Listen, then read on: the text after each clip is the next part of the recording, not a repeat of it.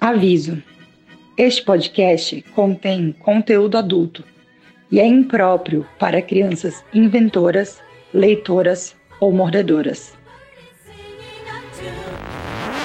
Interrompemos este aviso para dizer que este podcast contém conteúdo absolutamente melancólico e pode causar sentimentos tristes e deprimentes. Recomendamos que você não ouça. Eu não sabia que era uma ocasião triste. Nobres voluntários, está aberta mais uma reunião de CS, né? E aqui continua nosso solene dever em cobrir a história dos Baudelaire no podcast do Seis Naked. E hoje aqui estamos para fazer uma compreensão da série em capítulos na segunda parte da segunda temporada de Detentoras em Netflix. E eu sou o Gabriel Martins, o seu host. Eu só quero saber onde está o açucareiro, quem pegou, porque é sobre. Precisa ser devolvido para a dona. Isso é muito importante. Estamos aqui também com Felipe Cavalcante. Olha aí, teve esse retorno aí. Quem... Só quem viveu sabe. É verdade. Estamos aqui também com Tassi de Favre. Oi, pessoal. Queria dizer que nessa temporada tem um crossover que eu acho que é uma das coisas mais brilhantes do entretenimento mundial, que é o crossover de O Iluminado com Desventuras de Série, e isso me deixa muito triste e muito feliz ao mesmo tempo. Tudo. Esse foi, foi, também uma referência que o Daniel Renda pensou para mim, especificamente, porque eu tenho um podcast de Stephen King e das Aventuras em Série. Então ele pensou assim, no futuro, vou botar essa referência aí. Amigo, 100%, é verdade. É pra você! Estamos aqui também com o Peu Lause. Como vai, Peu? Ah, gente, é sério que é tudo isso só para eles serem bombeiros. Bombeiros, não é nada demais. É tão simples. Mas, Peu, pelo, pelo que a gente discutiu, eles são bombeiros que leem. É diferente. Eu nem cheguei até aqui só pra isso, tô decepcionado, gente. É, é bombeiros secretos, Peu. É diferente. é muito melhor do que o bombeiro que você já conhece. Vai ter que me reconquistar de novo agora. Vamos ver se vou conseguir. Ainda dá tempo, ainda temos quatro livros para ver isso. Estamos aqui também com o nosso convidado, Léo Oliveira. Oi, gente, estou aqui para reforçar né, que milagres são como almôndegas. Ninguém entende do que são feitos, de onde vêm ou com que frequência devem surgir. É sobre. E tem na série mesmo, tem no episódio. Olha. Eu vi hoje, inclusive, mas tem. Google nunca erra. eu tô um pouquinho preocupado porque eu faço almôndegas. Então, tipo, será que eu tô fazendo errado? Não, você tá fazendo milagres também ao mesmo tempo. Sim. É isso aí, gente. E estamos também com Amanda Barreiro. Como vai? Oi, gente. E hoje nós já vamos começar viajando por esse balão, né? É verdade. Ah, a Simoni, olha, eu sei a referência dessa vez. não é das Não é da Apple. não é o Ruge. Não é o Ruge, não é. Balão mágico. Mas é sobre. I must say, Baudelaire, this car trip has been interminably long. Who knew the hinterlands were so far away? That's why they're called the hinterlands. Nobody likes the backseat driver, Klaus. Be sure and tell me when that turn is coming up. No episódio passado, falamos apenas do episódio uh, 1 ao 4, né, adaptação do livro 5 e 6, e nos empolgamos, né? Ficamos que devendo a segunda metade né, da temporada para cobrir os livros 7, 8 e 9 e suas adaptações na Netflix. Antes de começarmos, eu queria fazer três adendos, não, um, dois, um adendo e outro e-mail, né? Enfim que eu comentei no episódio passado, mas alguns, algumas críticas que eu tenho a fazer a dublagem, que ela não usa in and out quando a Esme fala, no livro em português mesmo usa in and out, que eu acho que é mais, não sei, acho que dá para entender e fica legal, porque é uma expressão dela mesmo, né? Na série eles mudam pra na moda ou fora da moda. Até bem grande a palavra, né? É difícil de encaixar depois, né? Eles tiveram que um dublador que lute. Mas eu achei estranho. Outra coisa da dublagem que ficou estranho é que nessa temporada já temos a introdução dos livros de lugar comum, que é uma coisa que existe nos, nos livros de leituras em série, que é um caderno, né, que cada personagem tem para anotar suas coisas importantes. E cada personagem tem um caderno de uma cor diferente. E isso já é mostrado na série, só que na série, tanto na legenda quanto na dublagem, eles traduzem como bloco de notas. Só que não é um bloco de notas, é uma coisa específica, é um Commonplace Book, que é um livro de lugar comum, uma coisa de desintroduzir em série. E aí se perdeu aí, eu achei triste. Mas é vocês estavam a comentar sobre a dublagem, alguma coisa? Eu nunca assisto dublado, então eu não tenho muito esse costume, não consigo julgar. Um fenômeno interessante está acontecendo em minha família é que meu priminho mais novo, ele está assistindo Desventuras em série agora. Oh, muito Ai, fofo, tudo! né? Porque é uma das poucas séries que ele consegue assistir comigo. E aí a gente está assistindo dublado. E aí, é, né? Enfim, eu ainda acho que a dublagem da especificamente de Desventuras em série de algumas outras séries da Netflix fica assim meio um pouco aquém, né? Mas aí é uma questão de adaptação, precisa provavelmente teria que ter, sei lá, uma pessoa que conhecesse um pouco mais profundamente é, o contexto de algumas questões. É, mas eu, eu acho que, por exemplo, essa questão do in and out da Esme é detalhe. É, eu entendo a parte do livro de lugar comum, né? Porque é uma coisa de em série mesmo, mas aí precisa de uma revisão. Eu fico mais incomodado mais com algumas escolhas de voz, etc, etc, que eu acho que ficam estranhas. E algumas traduções, mas é, eu, eu não, não chorei por causa do Na Moda. Mas é uma questão de, de dublagem mesmo, né? Acho que a edição de estúdios sempre varia um pouco, né? É. Mas eu não gosto. Eu, eu sempre assisto legendado, mas como eu tava assistindo pra, pra ver da, da série agora, e eu sabia que o Peu ia assistir dublado, eu queria ver qual seria a. Eu tava me colocando no lugar do Peu pra ver algumas situações, ver se, que, como é que era. Aí eu peguei essas coisas, mas é top. Não, não é top no caso, né? Mas enfim. Ah, tem uma coisa também. Alguém quer mais comentar sobre? O Peu, né? Ia comentar. É, eu, eu, na verdade, eu sou um grande defensor de, de dublagem e de coisas dublado. Eu, eu acho que, se bem feito, você. O, o, o dublador ele é praticamente um artista também, né? Um ator também, né? Para conseguir fazer uma dublagem no nível que alguns conseguem fazer, e eu sou muito defensor disso. E, no geral, é, fora esses problemas que vocês já citaram, pequenos, e, bom, eu também não, não conheço o futuro da série, né? O futuro do livro, para saber o quanto outras coisas podem estar é, faltando aí. Mas eu gosto da dublagem no geral. Mas, como eu tinha falado até no episódio anterior, eu achei as músicas da, da, dos episódios que a gente assistiu antes muito fracas, muito mal feitas em português mesmo. Mas, surpreendentemente, quando eu assisti as outras partes agora, pareceu até que eu estava vendo o outro seriado, porque parece que no, no final eles, eles ajeitaram a questão das músicas e, por exemplo, a música do Olaf no circo, eu achei que ficou muito bem feita, eu gostei bastante. E, no geral, eu achei que eles deram uma boa acertada nas músicas depois. Eu posso estar enganado, Peu, mas você pode me relembrar, apesar de ter assistido, porque eu assisti um pouquinho há mais tempo. É, tem mais de uma música além da música do circo? Tem a dos Volunteers Fight Disease. Ah, é verdade. É, agora eu lembrei, porque eu não lembrei. É que eu também achei bem adaptado, apesar de que tem um pedacinho da música que eles dão uma de Chico Buarque e na falta de colocar eles colocam só umas, umas falas sem sentido, mas de resto eu Adorei.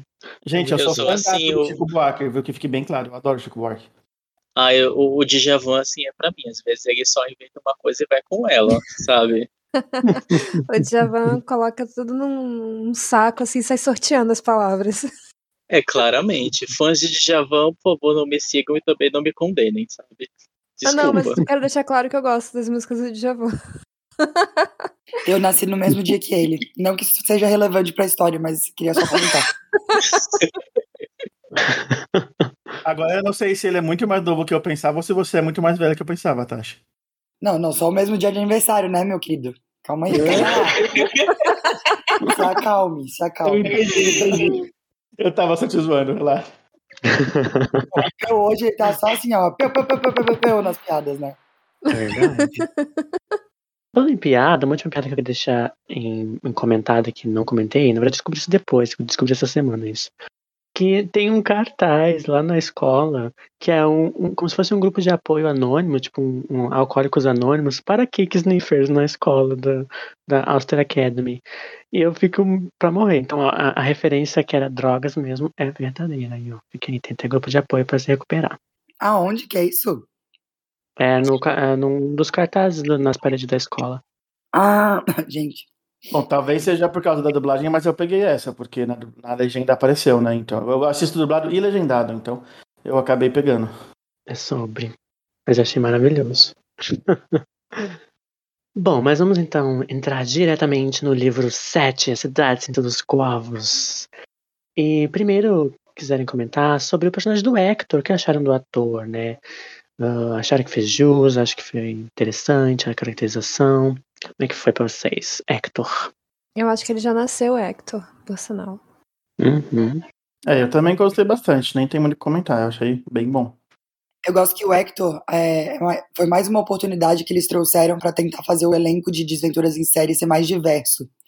Porque a gente Uhum. consegue ver que o elenco traz é, muito mais diversidade quando, do que quando você lê os livros. Que é toda uma, uma questão, uma problemática que tem. Problemática não, né? Mas toda uma questão que tem sido levantada. Por exemplo, quando veio a, a Hermione negra na, na peça do Harry Potter, lá da Cursed Child. Ou quando vem a Annabeth, também uma, é uma menina negra, né? Acho que é que que tá, vai interpretar a Annabeth? Sim, aham. Do Percy Percy Jackson. Sim, ela até teve que deletar o Twitter, porque tá um, uma desgraça aí. É, inclusive tem um agravante que era uma criança, né? Ainda assim, mais jovem. Mas era uma menina menor de idade sofrendo bastante hate por causa disso. Sim, total. Mas é, isso tudo são. é, é, eu trago isso no ponto que todas essas iniciativas, né, todas essas iniciativas de representatividade, que, abre parênteses, a gente sabe que não é a solução para tudo, mas, fecha parênteses, é é um, é um início, né? É, é um pontapé aí. Então, são iniciativas muito legais. Eu vejo que Desventuras em Série aproveitou muitos momentos para colocar pessoas mais diversas, e o Hector é um exemplo muito bom, né? Porque você olha para ele e você vê que não é um ator branco, enfim, específico e padrão. É verdade. Também Mas eu acho adorei. que eles pegaram o gancho também do livro. Porque, se eu não me engano, no livro ele faz algumas receitas, acho que mexicanas, Mexicanas, né? Sim, uhum. E aí eles já pegaram esse gancho pra colocar como a etnia dele, eu acredito. E o nome também, né? Hector tem Sim, uma Hector raiz também latina. é isso. É verdade, hein? Concordo. Eu acho que é, a minha única, talvez, questão com a caracterização do personagem, e eu tô falando em questão de personalidade, é que eu sinto que o Hector do livro, ele é um pouco mais. Eu não vou me meter, e aí tem aquele negócio né, de que ele congela, é, basicamente de medo, ele faz o Chaves, e. E, e aí congela e não consegue falar nada do que necessariamente ele fica meio que tremendo. Eu não sei por que isso resolver. Eu acho que ficou mais visual, né? Mas aí eu acho que fica aquele negócio de repetir a Josephine, que também veio no Jerome. Eu acho que ficou um pouquinho é, repetitivo nesse sentido. Eu acharia mais legal se, tipo, sabe, a gente tivesse. Não sei, algo que caracterizasse que ele simplesmente não fala, fosse uma pessoa mais caladona, e aí depois ele relaxa quando ele tá sozinho com os Baudelaire. Acho que seria mais interessante. Mas eu achei o ator muito bom. Eu, eu gostei muito da, da maneira como ele interpretou, pelo menos essa faceta do Hector. Uma coisa que logo muda no início, já que no livro ele fica no primeiro capítulo eles andando de ônibus, até a gente fez brincadeira, tipo, ah, essas crianças não sabiam andar de ônibus, não sei o que lá. E também não tem o Fata Morgana, que é uma coisa chique, que o Claudio disse que é um nome chique de miragem. Eles vão direto com o Sr. Paul, né, de carro. Mas achei que não fez tanta falta. Mas, né, é legal. Teria mais um, mais um cenário, né, o ônibus e tal. Mas acho que por questão de orçamento, talvez, provavelmente foi. E no livro também eles passam um tempão andando no meio do deserto e tudo mais. Tem toda uma, uma questão, né? Então é uma diferença bastante grande do livro pro filme. Ou pro filme não, pra série, o começo, assim. Tem uma questão que, que a Netflix faz do, dos livros, né, que é uma, é uma adaptação bem pragmática nesse sentido, né? Eles explotam muito esses sofrimentos estendidos dos Baudelaire. Então, ah, eles têm que subir as escadas, a gente vai mostrar uma vez, vai ficar mostrando uma, duas, três, né? É, ah, eles vão atravessar o deserto, a gente vai cortar isso, porque tipo, demora muito. Ou eles fazem uma cena, ou eles não, não te dão a impressão de que, ah, meu Deus, eles vão ter, ter que descer tudo isso de novo. Uhum. É mais dinâmico. E, e uma coisa também que, no geral, e eu acho que isso tem a ver com orçamento e com pagar o ator e tudo mais, mas eles colocam muito o Sr. Paul nas, em cenas que ele não estaria, né? Tipo, Uhum. tem, mu- mu- tem muitas cenas de muitos pedaços, né? Isso até é um grande hate que rolou no, no fandom, assim, quando Uhum. eu tava falando sobre a série. Porque tem várias, vários lugares que o Sr. Paul definitivamente não precisaria estar e que no livro ele não, nunca nem apareceu. Até na terceira temporada, não vou dar muito spoiler, mas só comentando rapidinho esse negócio, não é spoiler. Tem uma cena específica que eles até colocam o Sr. Paul, pra- o Sr. Paul pra zoar, porque eles receberam os feedbacks da galera, né, do fandom que assistiu, dizendo, poxa, mas o Sr. Paul não era pra estar aqui nem ali, nem ali, nem ali. Daí eles colocam o Sr. Paul num lugar super inusitado, assim, mas daí é só pra fazer zoeira mesmo. É verdade. Tanto que na- nas adaptações do livro 8 e 9, o Sr. Paul continua aparecendo né, neste livro, só por lá, né? Mas até podemos falar sobre isso, né? O que vocês acham? Porque eu acho o ator divertido. Nessa segunda temporada eu tá- acho interessante. Quando ele vai estar lá, tipo, não, não me incomoda tanto. Na terceira incomoda um pouco mais, mas o que vocês acharam? Eu, eu, na verdade, gosto bastante, porque, como eu disse, eu acho o ator muito bom, então eu acho que combina. E tem cenas que ficam realmente bons, se adiantando um pouco, mas, por exemplo, no espetáculo Carnívoro, eu acho que a adição dele na cena ficou muito boa. Ele fez é, um papel muito digno do Sr. Paul, sabe? Tipo, eu acho que combinou com, com o que aquele personagem faria. Eu achei que ficou muito bom, no geral. Eu acho que vale bastante pelo absurdo, né? Porque o Sr. Paul é um personagem muito absurdo na série. Então, tipo, quanto mais aparições dele, né? Gente vai vendo que a coisa vai ficando mais. vai degringolando. E, de certo modo, o ator é muito bom, né? Então, vale também pela comédia cringe que o Sr. Paul acaba trazendo. Uhum. Eu sinto que, para um negócio mais de, talvez, enredo, história, a gente sabe que Senhor, Senhor Paul não, Desventuras em Série é muito voltado para o absurdo, a gente sabe disso, mas eu sinto que se nos livros o Sr. Paul tivesse tanto quanto ele tá na série, seria muito mais cansativo, sabe?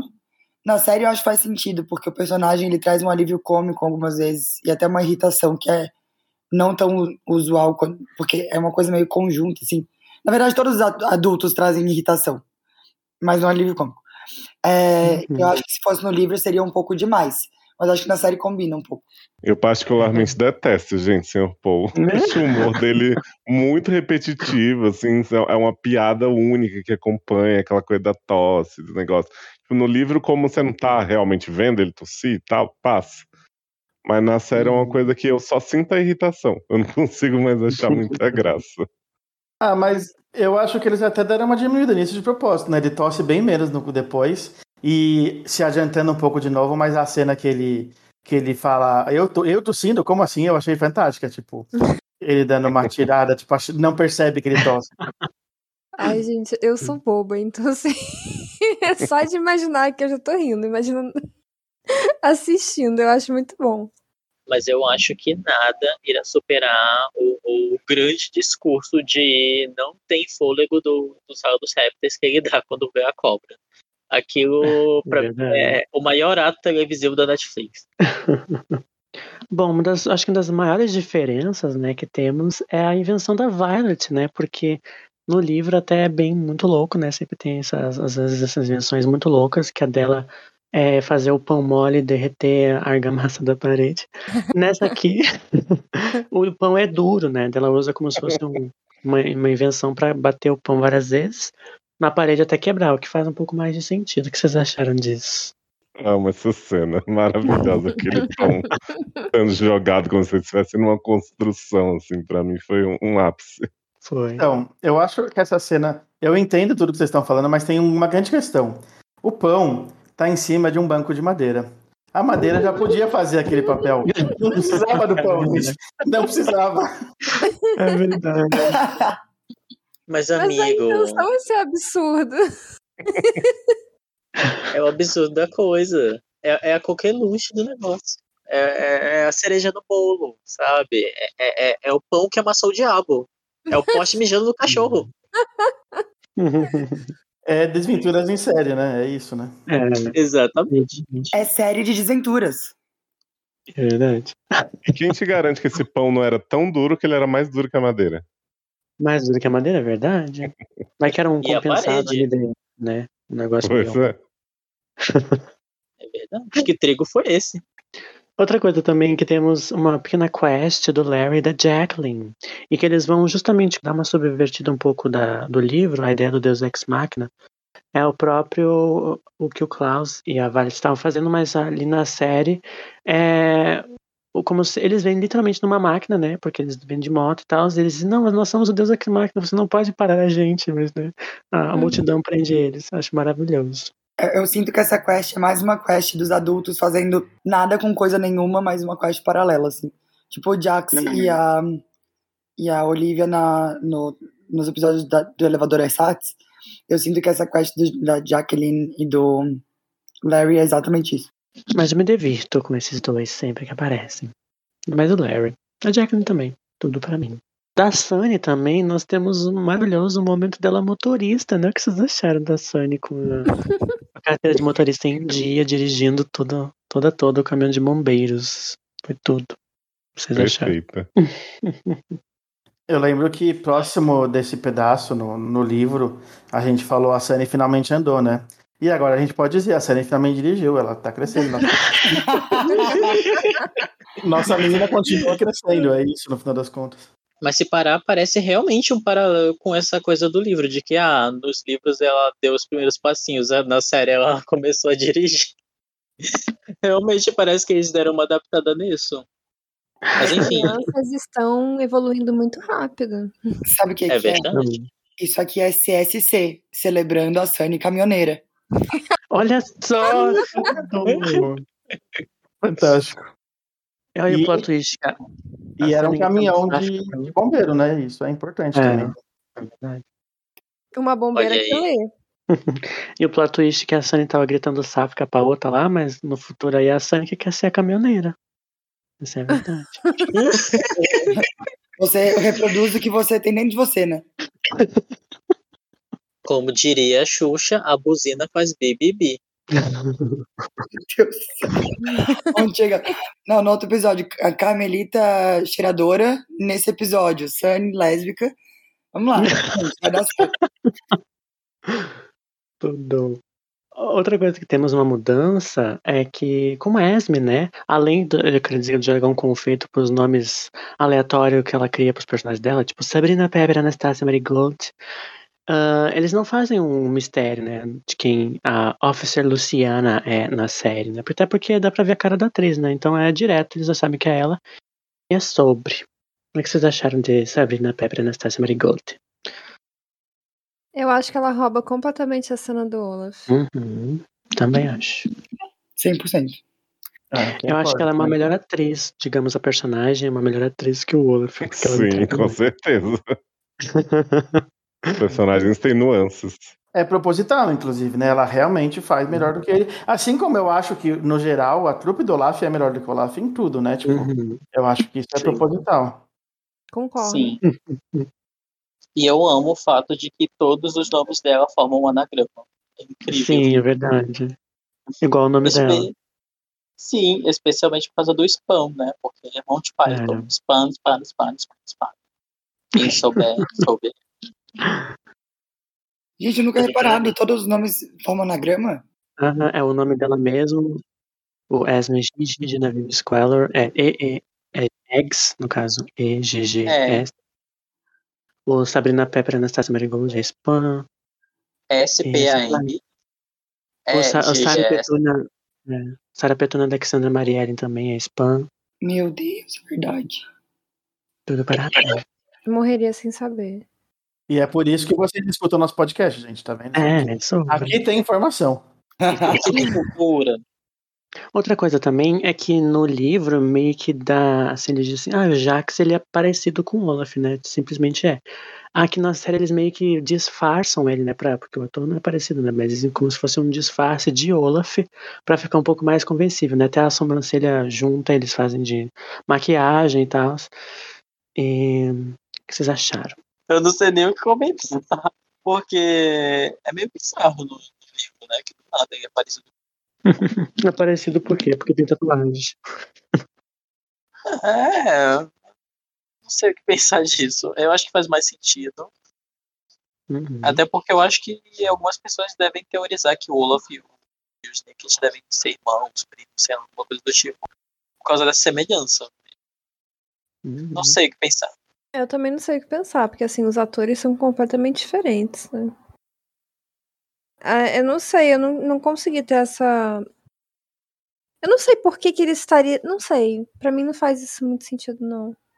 Eu, eu acho que conserta é, essa questão de por que, que o Jack Snicket parece com isso, mas, mas ao mesmo tempo. É bizarro. É, é, mas eu acho que é um detalhe do livro, né? Que aí, tipo, realmente.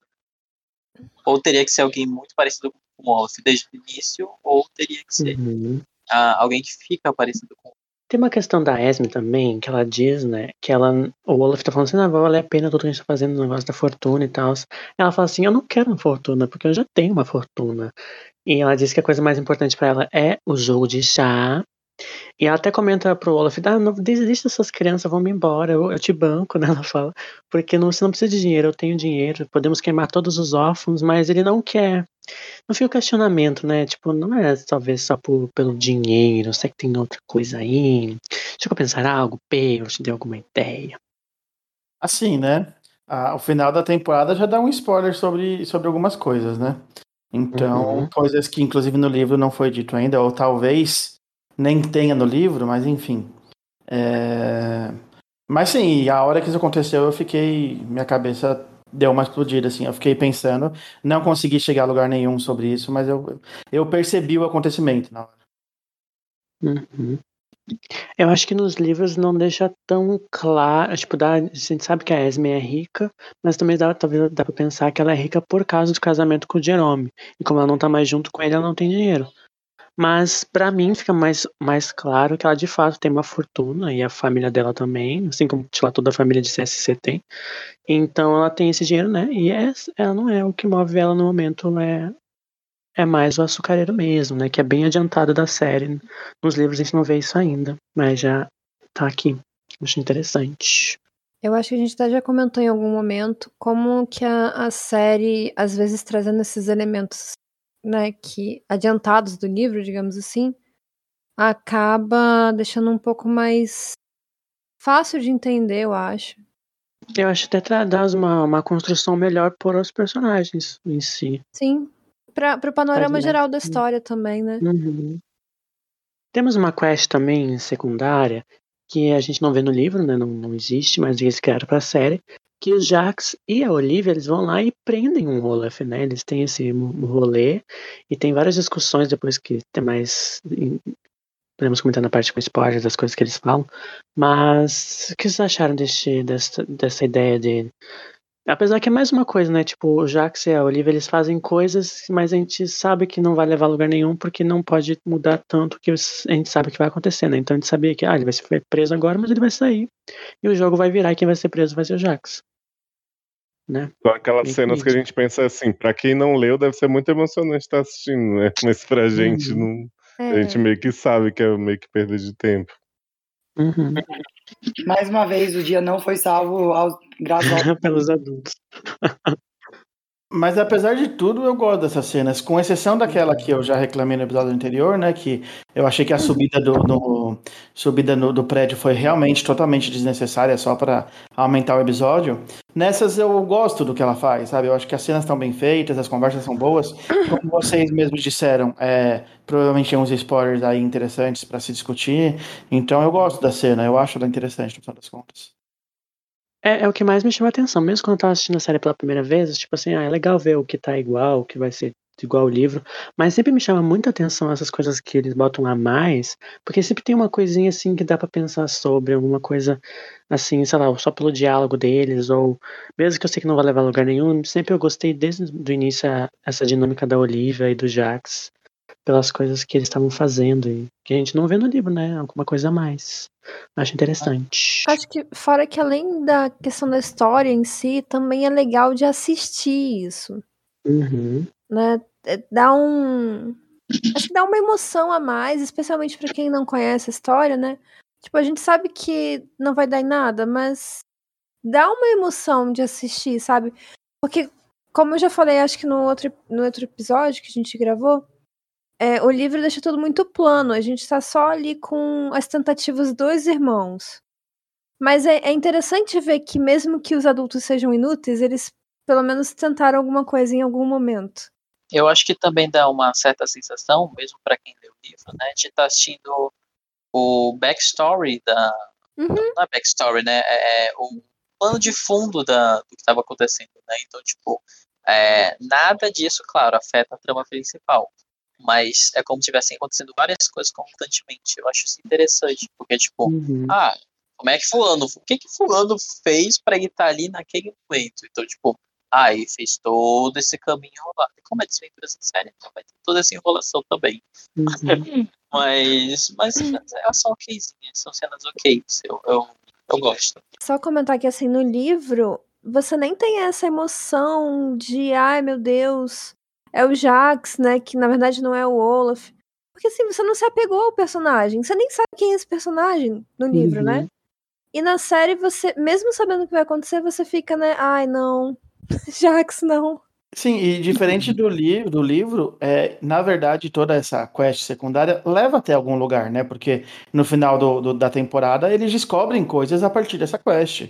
Eles conseguem algumas respostas que no livro não são dessa forma, mas que no, no seriado é a partir dessa quest que eles conseguem. Eles chegam a dar uma lida no livro lá no final, enfim.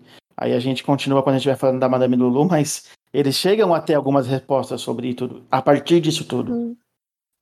Sim. Eu penso também que, tipo, nos livros parece que, sei lá, os- as pessoas. A gente sabe que os adultos são in- incompetentes, né? Não servem pra nada. Mas a gente fica pensando, tá, os adultos de CSC, sabe? Eles nunca tentaram ajudar os Baudelaire, sei lá, até o final da série. Destacaram foda-se pra eles, assim, tipo, ninguém se importa, porque eles não aparecem, não vale nada. Mas na série, tipo, eles estão se importando, sabe? Eles querem ajudar, pelo menos. Eles estão falhando, né? Mas estão tentando. Sim, e eles não são inúteis, eu acho. Eu acho que sim, os adultos são inúteis, menos os de CSC.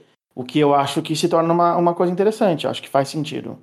E sobre toda essa ambientação, né? Esse visual, esses da cidade em si. O que vocês acharam deles? Também CGI, se quer comentar alguma coisa. Eu quero comentar duas coisinhas. Primeiro, né? Porque nós somos apresentados à maravilhosa e desértica cidade do CSC, né? Que tem vários corvinhos. E eu gostei muito, pelo menos, da, da maneira como eles conseguiram fazer o conselho, porque eu não sei vocês, mas para mim foi exatamente aquilo que eu imaginei. Um monte de gente velha com chapéu e povo e coisa, todos de preto, assim. A, uni, é, é a única grande diferença é que eles meio que fizeram o estilo, né? Eles têm uma própria bandeira, um negócio que eu não sei, é um negócio meio soldado fascista, que eu acho que é, é meio para remeter a essa coisa de é uma cidade que oprime, né? Que destrói conhecimento, que não pode ter nada de tecnologia. Eu achei isso interessante, pelo menos. Não sei o que vocês acharam também. Eu achei incrível porque tem muita, muita maluquice, né, na, na saga do Desventuras em Série. As invenções, tem, tem coisas que você não, não consegue visualizar muito bem como seria na, na realidade. E eu acho que a série dá. Ah, eu acho que pega toda essa, essa maluquice e transforma aqui, ó. Foi isso aqui que você imaginou? E, e sim, foi isso que eu imaginei. Nunca esperaria de ver coisas tão bizarras como a cena do pão, por exemplo, se concretizarem. E eu também ia comentar que eu gostei muito de como ficou a árvore do Nunca Mais, apesar de eu ter pensado nela um pouco mais gótica. Mas eu, eu achei que ficou ok ficou na série. Imaginava um negócio mais povo. É, um pouquinho diferente, mas eu ainda gostei. Um negócio meio represeiro, de uma coisa assim. Eu gosto também muito do visual. Eu acho que, que realmente. É só, é só um- se eu fosse assim botar o elenco dos sonhos, eu botaria. Também impossível, né? Mas eu botaria uma das, das, das velhinhas lá do Conselho dos Anciões, eu botaria a Meg Smith. Eu acho que ela seria maravilhosa. Ai, Ela é muito ela é cara. linda. Não daria. Mas eu gosto. Ah, temos alguns easter eggs né, nesse episódio, como sempre. Eu separei aqui quatro deles. O primeiro é o de praxe, que é o showrunner da série Barry Sonnenfeld. Ele sempre aparece de algum fundo. Ele é tipo Stan Lee de Desenturas em Série. Fiquei pensando nisso depois. Ele está, a foto dele, ele no quadro de, dos bombeiros lá da, do- daquele, naquele lugar lá que tem os bombeiros que o Olaf fica. Eu até esqueci como é que é o nome da casa de bombeiro. Botei casa de bombeiro aqui, esqueci o nome disso. Mas enfim.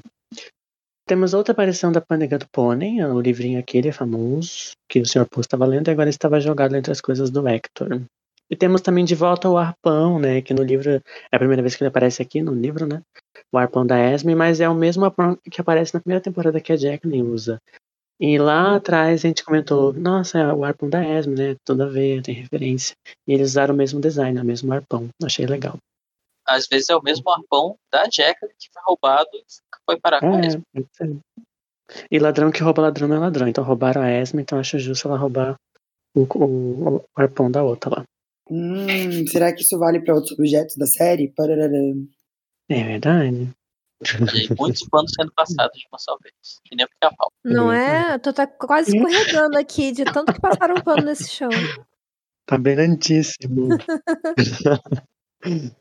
Ah, dentro do, do Red Herring lá, do, do- da estátua de, de peixe que tava os, os Quagmire, o, Duncan escreve VB mais DQ, né? Varte Baudelaire mais Duncan Quagmire, né? Que tem esse crush nela. Um pouco mais forte que do livro. Não sei se chega a ter no livro, né? Mas. A gente, a gente eu, pelo menos, tipo, né? Mas ah, na série é um pouco maior. Dá pra ver que ele tem esse crush nela e ela fica toda bobinha quando ele fala. Ah, escre- quem será que escreveu isso, né? Mas você chipa esse casal?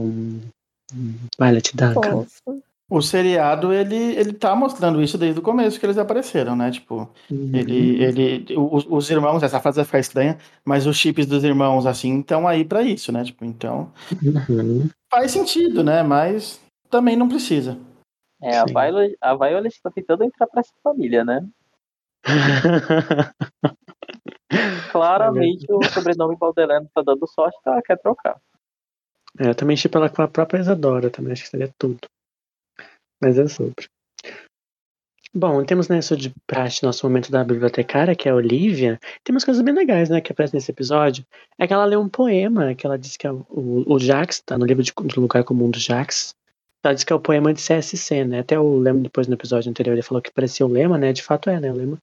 E ele, ele lê pra ela, ela, é, no caso, ela lê pra ele, que diz: Quando você se afasta em segredo, seja um voluntário. Então não grite quando aceitarmos, pois aqui o mundo é sereno. Na, eu acho que na dublagem não foi usado aqui o mundo é sereno, acho que aqui o mundo é calmo. Na legenda também não, mas a, o, o termo do livro, a tradução foi aqui o mundo é sereno, debatei assim. E também, a gente sabe, no livro não temos informações desse poema completo, a gente só conhece a parte final. Então a série deu essa. Eu acho que ficou legal, bacana. O que vocês acharam? Eu acho que corrobora muito sobre como as coisas estão acontecendo na série, né? Que tá tudo bem mais rápido, assim. Que as coisas estão trazendo bem mais pra agora do que é, no, do que é nos livros. Então faz sentido trazer, e eu acho que é uma, é uma frase que eu gosto muito, assim. Aqui o mundo é sereno, pra mim, faz muito sentido com, com toda a questão CSC no geral. Sim. É o momento que eu gritava de ai, falou que que mundo é sereno. Ai, todo bobo, né? Tô vendo pela primeira vez. É sobre. Mas é legal também que tem uma, uma quest da Olivia, que ela tá presa lá. E ela tem, teve esses embates, né, digamos, na prisão. Os dois estão presos e os dois estão inter interrogando, né? O, o Olaf interroga, digamos, o Jax. A Esme dá uma, uma chegada na Esme, né? E fala que ela pode achar coisas, que ela sabe onde tá o açucareiro. E a Esme fica, meu Deus, né? Tipo, vou poder te soltar e tal. E tem essa quest dela meio que é finalizando, por enquanto, Né? Ela não aparece no episódio seguinte, mas a última coisa que a gente viu é que ela rouba as chaves, consegue libertar o Jax, parece que vai ficar tudo bem. Ele pega e fala pra ela: Não, você vai ah, atrás do açucareiro, tá lá, tu sabe onde tá, tá lá no hospital e tal. E vai atrás da maior e mais experiente voluntária, porque ela sabe o que fazer com tudo isso aí. E vai lá e, e, e que é sucesso, né? E, e depois tem esse beijo de milhões, que é o meu casal favorito até o momento, que é Jax e Olivia, tudo pra mim. E ela dá essa despedida, né? Mas o que vocês acharam? A maior de todas. Maior que a Esme. Ela mesma. Nossa, com certeza, né? Do, dos lados dos voluntários, de fato, pra mim, ela é, ela é top. Mas dos lados dos vilões, Esme e Gigi. Bom, mas vocês têm algo mais a comentar sobre a adaptação do livro 7, Cidade dos Corvos?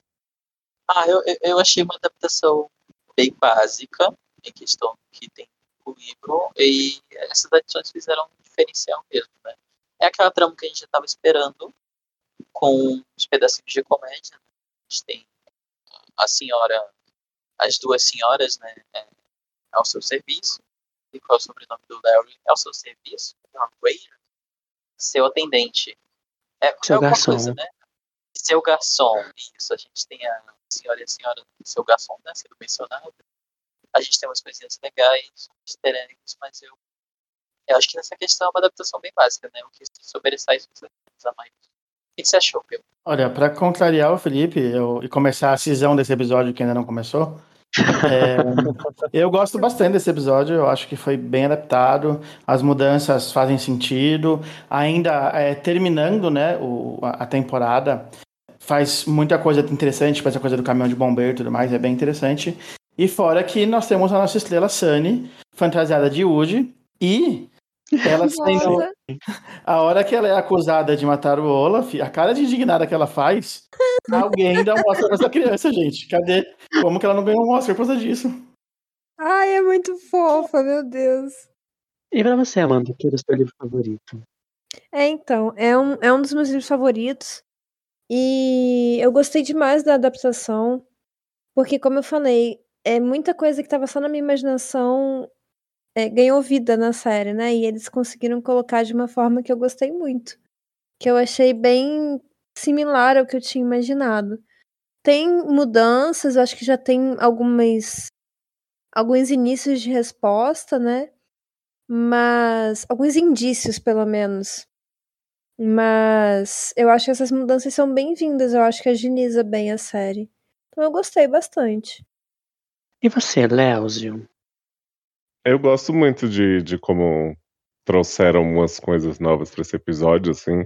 Eu acho que eles aproveitam muito bem a coisa do faroeste, assim, com as cenas do Olaf com o- o Jax. Sim. E a cena do balão em si, eu acho sensacional como cena de ação, assim, o jeito que eles colocaram as coisas acontecendo, eu acho que é um pouquinho diferente do livro e foi muito legal ver na, na TV, assim, acho que é uma das cenas de ação da série mais empolgantes que eles fizeram. Mas com CGI horrível, vamos ser claros. Ah, quem liga pra isso, gente? Que é um CDI, né? Só, só estou ressaltando o fato, também não ligo pra isso. E você, Tati, de Flavery? Eu gosto muito desses episódios da série. É, eu sei que tanto na série quanto no livro essa mesma coisa que eu vou falar é igual, mas eu acho genial os dísticos da Isadora Duncan, que ela coloca a- a- o segredo de tudo no começo, e como que isso se, se desmembrou assim na série. Eu, eu acho muito bacana. Tem uns pontos que são diferentes do livro. Como a gente lê o livro recente pro podcast, então eu fico um pouco mais, com um pouco mais, a memória fica um pouco mais lúcida, assim, do- de como que é a diferença do livro da série. Então ver já o quanto que existe esse plot secundário e terciário, né, até do Jax, da Olivia, do Larry, da Jacqueline, são coisas que não existem no livro. Acho que dá um dinamismo diferente pro livro, assim, para o enredo da série, que eu gosto bastante. E a ambientação é tudo. Eu adoro essa ambientação faroeste, adoro a coisa dos corvos em todos os lugares. Amo quando mo- morre, quer dizer, olha a bióloga falando que ama quando morre animal, mas quando morre a cena, quando o pomo morre lá, eu acho muito, muito, muito Meu- bom meu ver tipo, Deus. todo mundo indignado, assim, tipo, muito bom. Uma coisa que eu reparei na trilha sonora também, em todos esses episódios eles têm bem tematizado, né? Tem essa vibe Velho Oeste aqui, no circo tem muito vibe música de circo. Acho muito legal essa ambientação. E os figurinos acompanham e fica maravilhoso. Especialmente os da Sunny. Ah, eu ia falar isso agora, eu ia completar. Os da Sunny são tudo, tudo. Maravilhoso. Sunny caminhoneira. When you drive away in secret, you'll be a volunteer. So don't scream when we take you. The, world, is quiet here.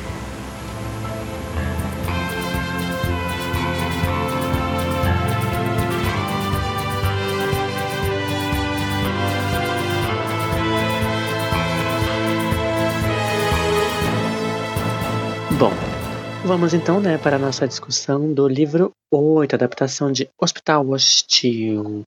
E o primeiro personagem novo que temos, que tem bastante espaço, contrário do livro que não é tanto, é a Babs, nossa maravilhosa do RH, né, interpretada por Carrie Keane.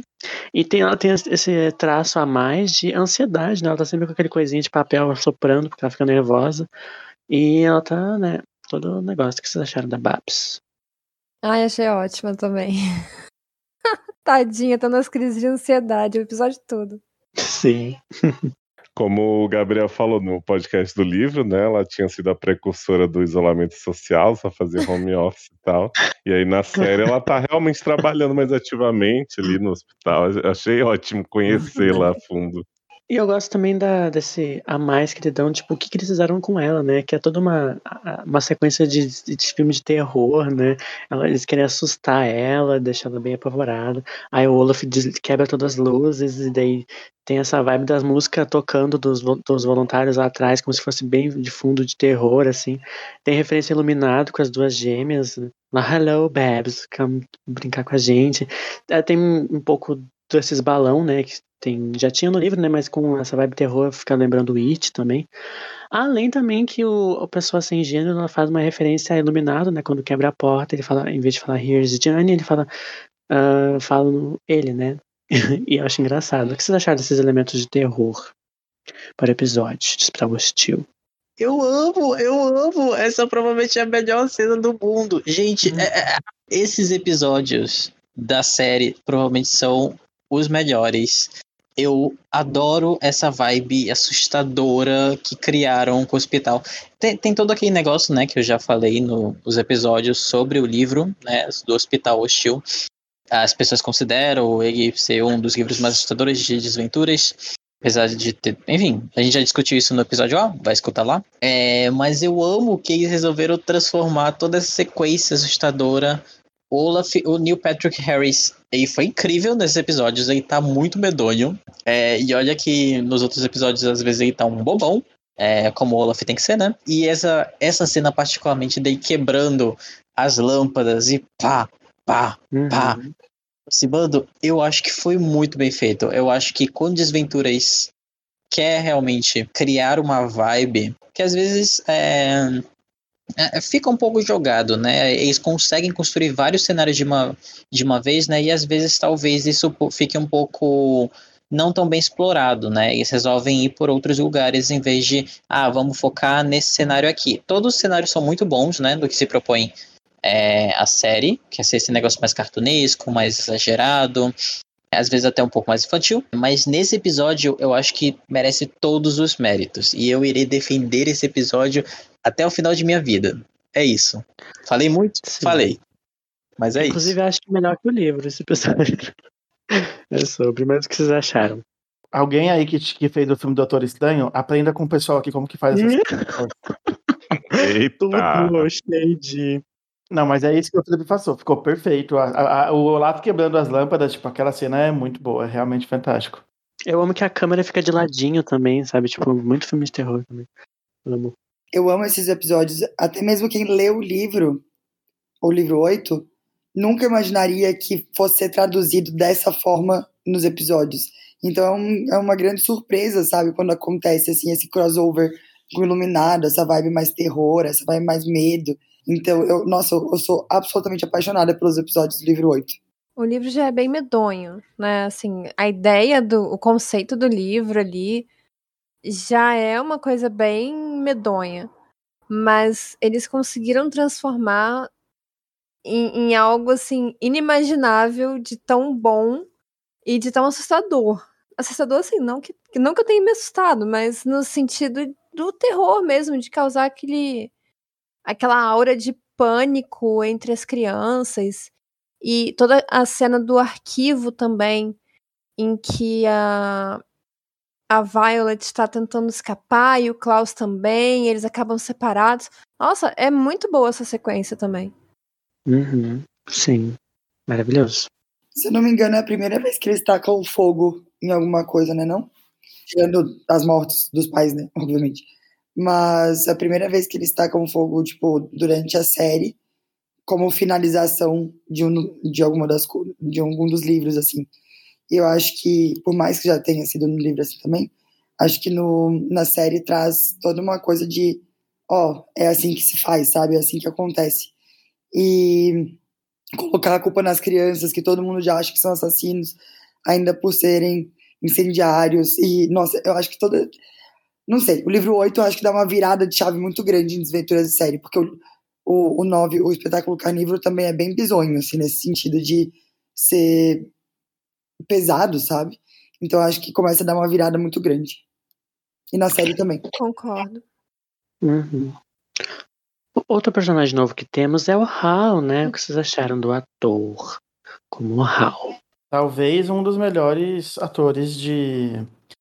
Não exatamente de tutor, né? Mas de adulto que a série tem. Esse ator, não sei se o pessoal mais novo vai lembrar, mas ele era um personagem extremamente irritante em Eu, a Patroa e as Crianças. E ele, tipo, faz um personagem. Ele faz um personagem totalmente diferente no Desventuras e eu acho ele fantástico. Assim, eu fiquei com muita dó dele. No final, eu dou até razão para ele. Essas crianças não deviam ter feito isso com ele. Verdade, eu não lembrava. Eu gostei também do, do esquema do óculos dele. Tipo, ele tem um óculos, né? Mas são pequenas lentes que ele bota por cima a cada, tipo, aumentando, diminuindo. Achei legal visualmente. E dessa vez nós não temos exatamente um, um subplot dos adultos, né? É mais focado ali. Temos um subplot do Olaf, né, em si, da, da Esme e demais. Mas não temos os adultos, nem da Jacqueline, nem do Larry, nem da Olivia, ninguém aparece. Mas vocês sentiram falta dessa vez?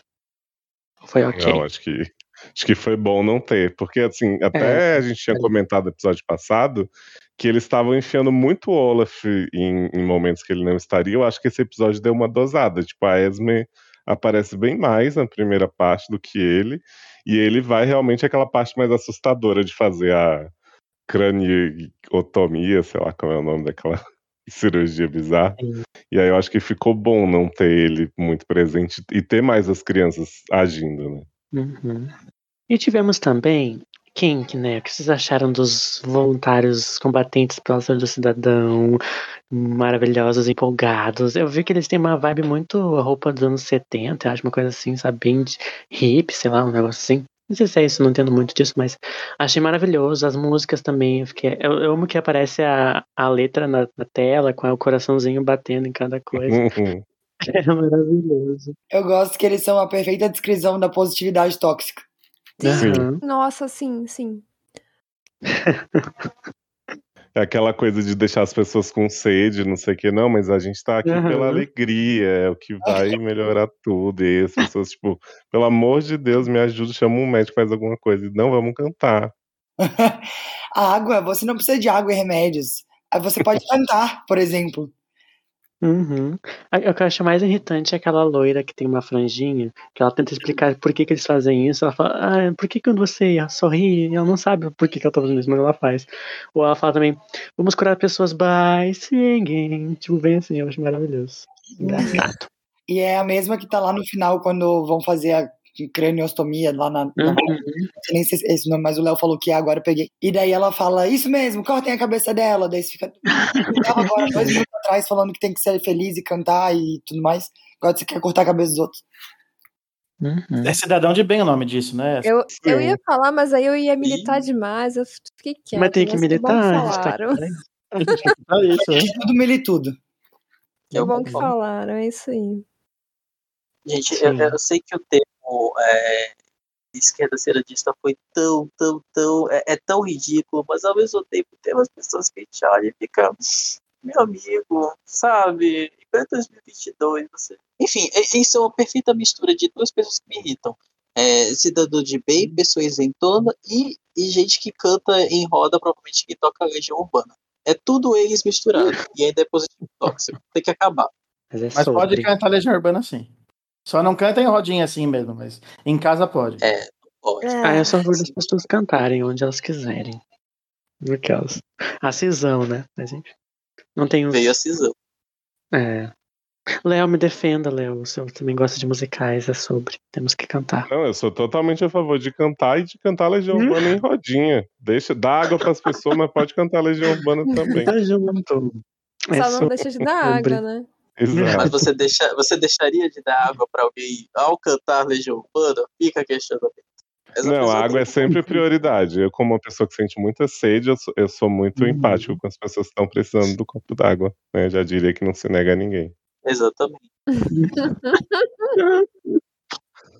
Uma água, um balão e Legi- Legião Urbana não se nega a ninguém. Exato. Uhum.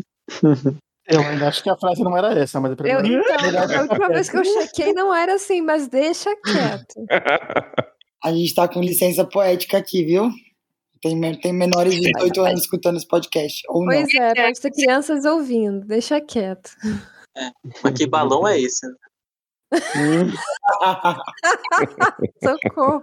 tem que encher, né? Esse balão tem que encher. Meu Deus, tá. Segue, segue, Gabriel. Mas falando do nossos. falando dos nossos vilões, a nossa vilã principal deste episódio, temos o quê, né? Mas antes de falar dela. O Olaf, né? Ele no livro ele literalmente não aparece, né? Nada, nenhuma cena. Mas na, na série ele aparece um pouco, né? E ele aparece como disfarce dele, Dr. Mattathias Medical School. Que eu acho maravilhoso. Tudo pra Eu mim. acho que esse é o Doutora Luciana. É, como é? Officer Luciana de Olaf. É o melhor nome possível de, de. Sim. Mas eu gostei das cenas que ele aparece. Eu fico até me perguntando se não era isso que a gente tava falando com a questão do Jessica Haircut. Tipo, ah, pegou vários nomes e misturou. Se não foi isso. Tipo, retorno de Jessica É. Haircut. É, pode ser também. Medical School, mas ninguém cria nomes que nem Esme, né? Porque também ela tem um outro nome pra esse episódio, que é a Cassandra Terrific Ursula Eliandra. Maravilhoso, né? Mas uma coisa que eu queria dizer sobre Esme é que ela também ela dá um, tem esses pequenos conflitos que ela tem com o Olaf, no livro não é tão frequente, né? Por enquanto, pelo menos.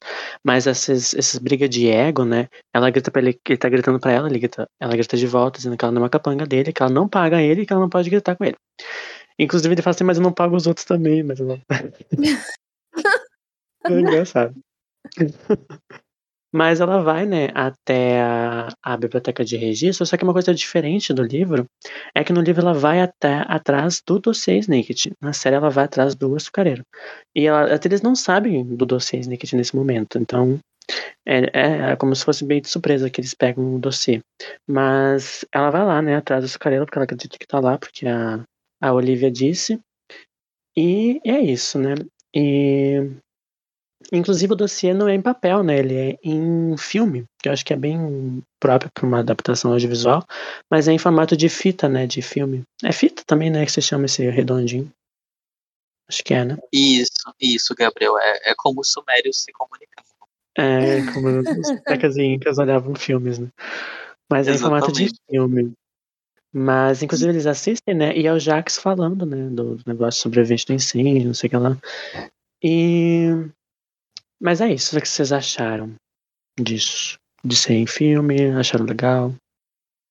Ah, achei ótimo. Eu diria que talvez seja uma das melhores sequências. De, de novo, esses dois episódios são muito bons. E a sequência Uhum. é muito incrível. A Lucy Punch, sabe? Atriz incrível. E, Maravilhoso. E eu amo a maneira como teve essa brincadeirinha, né? Do açucareiro e do, e do doce Snicket, né? Porque ela vai Uhum. falando, "Eu- eu quero algo pequeno, redondo, cheio, cheio de de segredos. e, tipo, é, é- é muito bem feito, muito bem jogado, sabe? Uhum. E, e, tipo, de certo modo acaba. É, é uma adaptação, mas que ainda mantém o espírito do livro, porque para os órfãos, né?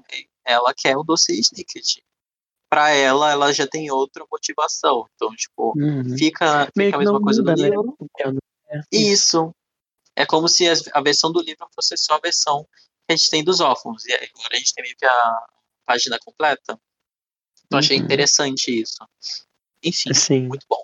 Acho até engraçado que quando ela pega, né, finalmente o dossiê, ela, tipo, ela, ela fica muito empolgada, ela pega e bota na mão e dá um beijo, depois ela olha, tipo, ela não viu na hora que ela pegou, que não era uma açucareira, era uma lata. Mas ela, isso não é o açucareiro, ela ficou completamente chocada, passada. Mas o Olaf assiste, né, isso é uma coisa que não temos, né, no livro. Ah, o, o Olaf, até agora, neste momento, ele vendo, né, o que que é o, dossiê Snicket, ele assiste um pouco, né? Só que ele fica revoltado e, e que um dos. que o, o, Jax fala que pode ter haver um sobrevivente do incêndio, ele fica revoltado e bota fogo no negócio, derruba. Nem termina de ver o negócio, né? Podia pegar mais informações, né? Mas não pegou. Mas e começa o incêndio, né? Mas o que vocês acharam? De. Ah, e antes de começar o incêndio, pegamos. A gente vê o açucareiro, né? O, o Olaf, não, as crianças estão lá no, naquele salinho de dispensa e a câmera vai pro ladinho e tem o quê? O açucareiro lá no- na, na, prateleira. E depois aparece uma mão com luvas e pega o açucareiro e vai embora, né? A Age Pure Little Liars. Uhum. Ah! Que ótimo. Eu achei maravilhoso. Esses são os momentos que eu grito sempre. Sobre isso. O que, que você acha, Peu, disso aí? O que, que você acha dessa. Então, a questão é que o final da temporada já responde essa pergunta, né? Mas na hora eu fiquei muito, tipo, eu já tava baseando minhas teorias nisso, quando a teoria é respondida eu fiquei sem teoria de novo. Mas é isso, eu gostei bastante. O, a, a cena com o filme também eu achei que ficou muito boa, eu gostei bastante. No geral, eu concordo que, como eu tinha falado no anterior, né? Eu não tinha gostado muito da adaptação do, do segundo, terceiro episódio, quarto, qual que é mesmo? Livro do... É o do elevador. Isso, do elevador eu não tinha achado tão boa assim, mas de resto, esse, essa temporada foi muito boa e foi só crescendo, achei fantástico. Outra mudança que temos é que não morre o capanga, né? O, sem gênero, no gênero definido, no livro ele morre no incêndio do hospital. E aqui ele não morre, até dá a sensação que vai acontecer, né? Porque o, o mão de gancho fica, não, tem que esperar, tem que esperar, ele vai aparecer. No fim ele aparece e não morre, né? Não teve essa morte. Nossa, é verdade, tinha esquecido. Eu só lembrava que não morreu o outro lá no próximo. Mas esse aí eu tinha esquecido que não morria. E é legal que eles fazem uma atenção para quem já leu mesmo, né? E eu também gosto porque eu gosto muito desse ator. Apesar dele não ter muita expressão, eu, eu entendo como proposital a falta de, de expressão do personagem e eu gosto muito desse ator. Então eu gostei bastante dele continuar. Um ator que eu gosto muito dos capangas, que eu nunca comentei, é o, o da mão de gancho. Uhum. Inclusive, ele já fez alguma outra coisa, só que eu não sou muito boa de ligar rostos às situações, então eu não lembro o que, que eu vi com ele. Mas é o que mais tem destaque também. Eu desconfio que tenha sido alguma participação em Breaking Bad. Mas Pode ele, ser. Vou procurar. ele é excelente. Eu acho que ele é de Homem-Formiga também, mas eu posso estar me confundindo. Mas Ah. eu também concordo. Ele parece, ele parece o ator mais famoso, né? E o, o com mais destaque mesmo. Eu concordo com eu gosto muito do personagem, do, do ator que faz o personagem é, sem gênero, né? Então, sem gênero definido. E eu acho que ele traz um, um jeito muito dele pro, pro personagem, assim. Eu sei que, obviamente, né, atores e atrizes fazem isso, é o trabalho deles, eles são pagos pra isso. Mas eu acho que esse ator em si, ele é muito blunt, assim, sabe? Tipo, você olha pra cara dele e é uma cara muito. ah, ok. Isso faz muito sentido com o personagem, então eu fiquei feliz também que ele não. não... É que a gente tinha falado, a única leitura que a gente tinha feito de personagem que não era heteronormativo, no livro morre, né? Tipo, exatamente ele. E na série não, pelo menos. Sim, total. Esse ator do, da pessoa sem gênero definido, se eu também não estou enganada, ele tem uma participação em Stranger Things. Tem, na segunda temporada. É o Tem, carinha né? do. É ele. Eu, eu tava aqui me esforçando pra conseguir Uhum. lembrar. Bom, nessa sessão de easter egg que temos, ah, que nem de praxe, o Stanley Barrison Feld, ele faz, quando a Esme puxa aquele, aquele cartaz da cranectomia e mostra um desenho, a silhueta da cara é dele.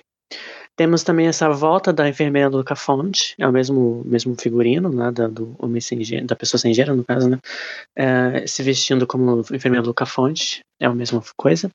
O Mãos de Gancho, ele faz uma referência a Yoko Ono, Yoko Ono, né, quando ele fala do senso da- de moda da Esme, que é engraçado também. É, é sempre engraçado quando fazem referências a pessoas do mundo real, a gente fica pensando, né, como, como seria, né, se existe de fato uma Yoko Ono, sei lá, no mundo de Desventuras em Série.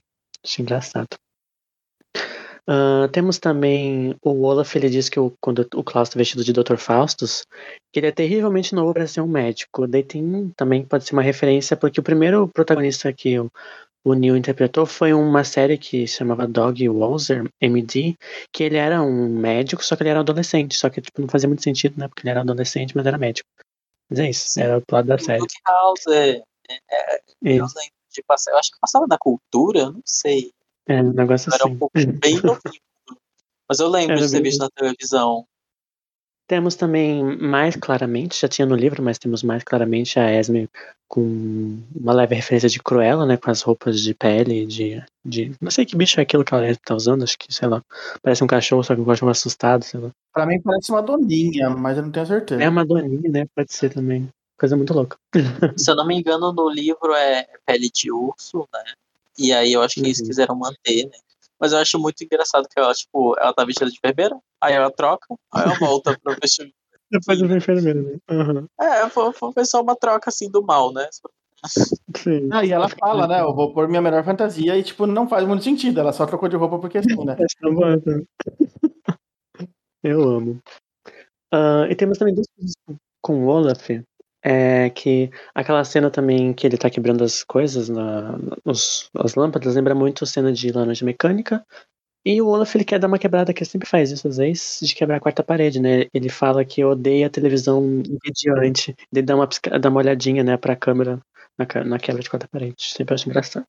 Mas vocês têm mais a comentar sobre a adaptação de Hospital Hostil? Tenho. É, eu acho um momento, assim como a Tati estava falando de uma virada na série a partir desse. Tanto desse livro quanto desse episódio, né? Uma coisa que eu acho muito interessante de perceber também é que acho que pela primeira vez para os três órfãos, né, para os Baudelaire, eles se sentem mal pelo que eles estão fazendo na fuga deles. Porque eles enganam o Hal, eles acabam provocando a situação ali no arquivo, né, destruindo o arquivo indiretamente, porque eles não deviam estar ali, eles não deviam ter enganado o Hal, e eles ficam com essa culpa. E eu acho que pela primeira vez eles começam a perceber as consequências dos atos deles para as outras pessoas. E isso também faz parte do amadurecimento deles, eles estão crescendo. Enfim, eu, eu acho uma visão muito interessante que a série traz para esse momento da história.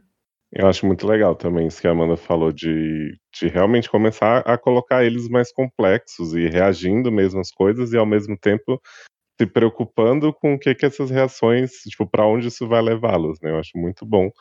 E eu queria exaltar aqui, gente, o visual do hospital, daquela parte da metade em construção, que eles dormem nos negócios, parecendo que vão cair a qualquer momento, assim, eu achei assustador e brilhante de uma forma que o livro não, não conseguiu passar tão bem quanto eles conseguiram realmente pôr na tela. É, no livro eu imaginei uma coisa meio tipo o filme O Terminal do Tom Hanks, sabe? Tipo, e no filme realmente tá diretamente na viga, fica muito legal, muito boa a imagem mesmo. Exato. Eu tenho muita pena da, desse momento que o Hal vem e fala o quanto que eles destruíram a, a confiança deles, barará. Porque é justamente isso que a Amanda trouxe, né? Eles começam a ter esse senso de responsabilização pelos atos e, e aí a gente começa a entrar num ponto de desventuras em série, que é um ponto que, só não é spoiler do que eu vou falar, mas que é um ponto bem importante, que é o que é ser bom, o que é ser mal, né? Eu acho que a gente começa a falar disso muito daqui desse livro. Esse livro é uma grande virada de chave para mim, assim, quando eu vejo a série toda no, no geral. E principalmente na série, né? Porque no livro tudo é um pouco mais. é, os, os adultos todos são um pouco mais bobos, né? Mais burros e tudo mais. Mas no, na- principalmente na série, o Hal ele não foi ruim com eles em nenhum momento, né? Tipo, tudo bem, tem, ele não deixa eles verem o arquivo tudo, mas na série ficou muito lógico isso, não ficou uma coisa jogada. E aí dá muito, realmente, essa cena é fantástica, muito, muito triste mesmo. Ah, pra complementar o que a Tati falou, eu acho que pessoas más são as pessoas que roubam objetos das outras. É isso. E eu, eu, eu acho essa afirmação muito perigosa, hein, Gabriel? Às vezes as É pessoas verdade. precisam roubar porque elas precisam, sabe? As pessoas precisam sobreviver, não sabia? A gente vive numa sociedade muito é, desigual, sabia disso? As pessoas precisam fazer coisas que elas não queriam, às vezes. Eu acho Mas não precisa roubar objetos sacaríficos. Isso é, É, achei que o Gabriel estava se referindo especificamente a roubar açucareiros. É, isso. Eu acho completamente Ah, mas- out roubar açucareiros. Mas depende, a pessoa que tinha, tinha isso é rica? Eu acho que tem que roubar rico mesmo. É isso. É isso que eu ia falar, porque uma pessoa que se preocupa com açucareiro, gente, não é pobre, então. É verdade. Exatamente. Açucareiro para todos, programa do governo federal. Inclusive, meu sonho da minha vida é um dia comprar um açucareiro de porcelana bonitaço, só pra fazer referência a essa, mas é caríssimo, então não, não Você pude. vai gastar um- salário mínimo só na primeira parcela. Basicamente. Olha, eu, eu- eu- apesar de eu tô, tô por fora dessa discussão de vocês, porque é tudo spoiler, mas só para corroborar, corroborar o que vocês disseram, é, as crianças do Alderário não são pobres, né, gente? Elas são extremamente ricos, então não sei se eles estão tão certos assim. Mas não tem acesso ao dinheiro. Eu sei, eu sei. Eu tô, eu só pondo lenha na fogueira. Por, por enquanto eles estão em situação de barril, né? Então, É verdade. Bom, mas vamos então à discussão do livro 9, adaptação de O Espetáculo Carnívoro.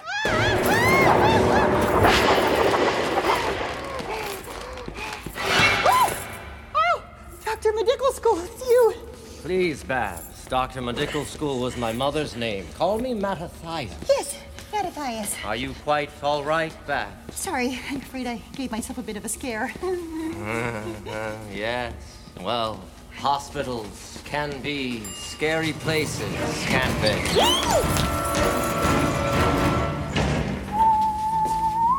Bom, ah, os personagens novos que temos, né? É os- o Kevin, o Grecolette, né? O Kevin é o ator mais famosinho, que é o Robin Amell. Ele fez o Fred, eu acho, em alguma adaptação do Scooby-Doo. E é isso. O que vocês acharam dos três? Ah, eu me divirto horrores, gente, com eles. Eu nem, nem reli esse livro recentemente, assim, pra saber como eles eram, porque na série, pra mim, eles estão num tom de comédia que imagino que o livro também não, não colocou, que eu me divirto muito com cada um. Fico torcendo por eles, os bichinhos. Eu amo. Eu amo o Kevin, principalmente. Até quando eles querem matar os outros, você fica torcendo por eles, não. Uhum. É, não, aí dá uma complicada nessa. Mas, ah, mas eu, eu, eu confesso que, que, que pela moça lá, a Bonnie Morgan, pelo a gente dá uma passada de pano, sabe? É, mu- mu- muito bom, muito bons atores, sabe? Não-. Entendi. Eu acho que é mérito muito da, da pessoa de casting, né, de Desventuras em Série, porque escolhe umas pessoas muito específicas, assim, que é muito a personagem, assim, tipo, muito ao que é o personagem, assim, é, é, faz ele entregar muito, né? Acho que é um mérito aí também. E assim, eu não entendo nada de cinema, então se eu estiver falando besteira, me desculpe, Júlia. Mas não só o casting, mas muito bem dirigidos, né? Porque realmente eu acho a atuação de Desventuras muito boa, assim, tipo. Faz, faz tempo que eu não vejo um seriado com uma, com uma atuação tão boa assim. Uhum. E com, e com Sim, atores Júlia. desconhecidos. Eu quis dizer Júlia, na verdade, mas minha, minha voz saiu errada. A Gil trabalha com cinema, não trabalha? Eu não tô falando besteira, né? Tá bom, uhum. Ah, Nem ela é então, formada em cinema. então tá bom. Mas quem é? Ela é a outra que integrante do nosso podcast. Ah, tá. Eu Ela acho que não- eu nunca gravei com ela. Não, não gravou ainda. Fiquei assustada aqui agora. É engraçado que desde que a Julia ela se formou em cinema, né, a gente nunca mais ouviu falar do Steven Spielberg, né? Pode ser a mesma pessoa. Ou também a Amanda e a Julia podem ser a mesma pessoa, porque nunca vimos ela no mesmo lugar, as duas. Pode ser, né? Quem sabe? Tô aqui só Pode ser. disfarçando. É E aí, disfarce, Spielberg, né? por que, que você não, não dirige mais? E ela disfarçou muito bem, né? Que ela até jogou um. Quem que é ela? Aham. Adoro. Bom, mas bom, vamos começar já, né? Mais eh, ativamente falar desse episódio. Comece com o quê? Com os dois pés na porta. Comece com o quê? Um flashback de milhões. Maravilhoso, né? Que é o comeback assim, de todo mundo da série, praticamente. Tinha a Josefine, o Ike, a Georgina, o maravilhoso e gostoso do Gustavo, o Monte, o Larry, todo mundo numa festa lá na, na sede dos, do CSC na montanha. E é como se fosse um- uma grande celebração, né? Tem várias. Cada personagem desse tem o seu momento pra falar alguma coisinha, e tem a ver com o personagem, tem a ver com o futuro deles, que a gente sabe, né? Porque é um flashback. E é bem legal, bem interessante. E. Mas uma única crítica que eu tenho a fazer é o, o visual, o design da sede, porque ela é, tipo, bem. No livro, né, ela é dentro da montanha, porque é uma, uma sociedade secreta, então tem que ser uma sede secreta, né? Ali ela no topo, assim, como se fosse uma varanda gigante, uma pessoa milionária, e cheio de luzes, né? Tipo, a pessoa aqui, a única coisa que tem no, no- na planície daquele lugar é a montanha. Tu vê uma, uma sede gigante brilhando de luzes, a pessoa vai ver o negócio, né? Acho meio estranho. Mas o que vocês acharam desse flashback? Ai, gente, essa cena merecia ser um episódio, porque eu fiquei tão empolgado Sim. com ela e ela é tão rapidinha que, assim, ela é ótima do jeito que é, mas eu fiquei assim, vai, gente, inventa tudo que você quiser desse povo junto, que eu vejo e eu, eu falo que tá certo. Eu quero apontar. Samuel, que a gente não sabe nada do que acontece nessas ilhas de gente rica. Então, realmente, eu acho que nunca, nunca ninguém sabe o que tá acontecendo aqui. É verdade. Sim. Eu acho ótimo porque, mais uma vez, né, dá uma dimensão diferente do livro, porque aqueles eventos ali narrados no baile, é, nós não temos acesso a essa informação na, na história, né, do, no decorrer do livro. Então, pelo menos não nesse momento, nós não sabemos de várias coisas ainda que a série já entregou. E mesmo assim, ele, a série mantém o suspense. Então eu acho que. Ah, melhora, melhora a compreensão da história. Uhum. Pois é. E o corte brusco, né, dessa cena pro, Uhum. pro presente, ela dá. Ela, ela já começa a te botar umas coisas na cabeça. Do tipo, uou, uou, uou, uou, uou. Mas essa pessoa aqui. Não, é, é- é- isso aqui não aconteceu dessa maneira? Como é que isso aqui Tem, aconteceu temos assim? o Lemon, inclusive, né? O Lemon interagindo com eles. É, eu não sei vocês, agora eu vou dar as- minha, minha, meu relato pessoal aqui, minha experiência. Como eu li esses livros pela primeira vez, né? Eu era bem mais nova, eu devia ter uns, sei lá, 12, 13 anos. Eu não consegui entender o que estava acontecendo até realmente a explicação no final. Eu não consegui perceber a história me encaminhando para aquilo. E a minha visão hoje já é diferente porque eu já sei das, das outras coisas, né? Já sei o que vai acontecer. Então eu Uhum. acho que a série, até mesmo para o público mais jovem, deixa isso tudo mais mastigado, mas, mas não mastigado no sentido de escancarado, e sim de você consegue entender a progressão da história. Porque eu acho que uma pessoa muito jovem pegar para ler o livro não vai sacar um monte de coisa, um monte de pista que tá ali, porque realmente é, é muito sutil. Na leitura é muito sutil. Eu lembro até que a gente comentou no episódio do livro que quando os órfãos encontram a, coisa da Madame Lulu lá, tem um papelzinho que tá fora do, da biblioteca dela embaixo da mesa, e a te lê sobre um bar de máscara, não sei o que lá, só que ela acha que, ah, não tem nada interessante, não, é algo que, que ela puxa atenção, né? Mas o Klaus fala, é algo interessante pra Madame Lulu guardar aqui, né? Então só isso aí é uma pontinha que a gente vai descobrir depois sobre todo esse negócio, né, que não mostrou ainda nos livros, desse bar de máscara, que é um pouco um contexto diferente, né, na parte com spoiler a gente vai falar mais, mas eu acho legal já no livro, como é a adaptação do livro 9, já botar, né? E além disso, também mostra uma- aquela pessoa das luvas, né, do cachecol, aquela mulher, ela que está com açucareiro atualmente, ela vai lá, escreve num papelzinho, Olaf sabe, e todo, todo um rolê, né? E o Peu, o que você acha de alguma coisa disso? Sem falar dessa mulher ainda, que vamos falar dela no final. Então, primeiro, é, complementando ou melhor ainda, concordando com o que a Amanda disse, eu, longe de mim ser uma criança, queria eu ser. E assim, eu não consigo pegar quase nada do que o livro quer dizer. Realmente eu acho que existe uma diferença entre ser sutil e não pôr quase nada. E eu nunca fui, eu já disse isso várias vezes durante o podcast, eu nunca fui uma pessoa que esmiuçou as coisas. E eu não consigo encontrar tudo isso no livro que, que parece que eles querem que você encontra. Se a gente não tivesse fazendo esse podcast, eu não teria chego a muitas conclusões que eu cheguei e que já se provaram erradas nesse episódio, diga-se de passagem. Mas, assim, tipo, são coisas que realmente não. Eu, eu, eu não pareço encontrar esse caminho que, teoricamente, está sendo mostrado nos livros. Eu realmente não consigo Uhum. perceber isso. A leitura é difícil mesmo. Uhum. Mas até dizendo que pra releitura é muito mais fácil a gente pegar esse negócio. Na primeira também, até eu não, não peguei nada, então. Mas Na sabe, é eu me fácil. sinto meio que lendo Sherlock Holmes, sabe? Uhum. Eu, eu Sim. nunca consigo adivinhar quem é o assassino no final. Isso é um Sim, pouco frustrante. Sabe, isso é um pouco frustrante, porque aí, quando, ele, quando o Sherlock vai explicar, você fica assim, caramba, de onde é que você tirou isso? Sou eu lendo Desventura, sabe? Quando- Lá Uhum. antigamente. Como eu disse, né? Minha, minha experiência hoje é diferente, porque eu já sei de tudo. Mas eu, eu acho que falta isso. Eu acho, assim, que apesar do Daniel Handler ser um autor que põe muito easter egg, muita coisinha que vai e volta e tal, eu não acho que ele escreveu Desventuras super bem planejado do que, que ele queria É. fazer desde o começo, assim. Então, Sim. você vê que muita coisa nos livros surge e ele fala assim, aceita que, que eu tava pensando nisso, mas não é verdade.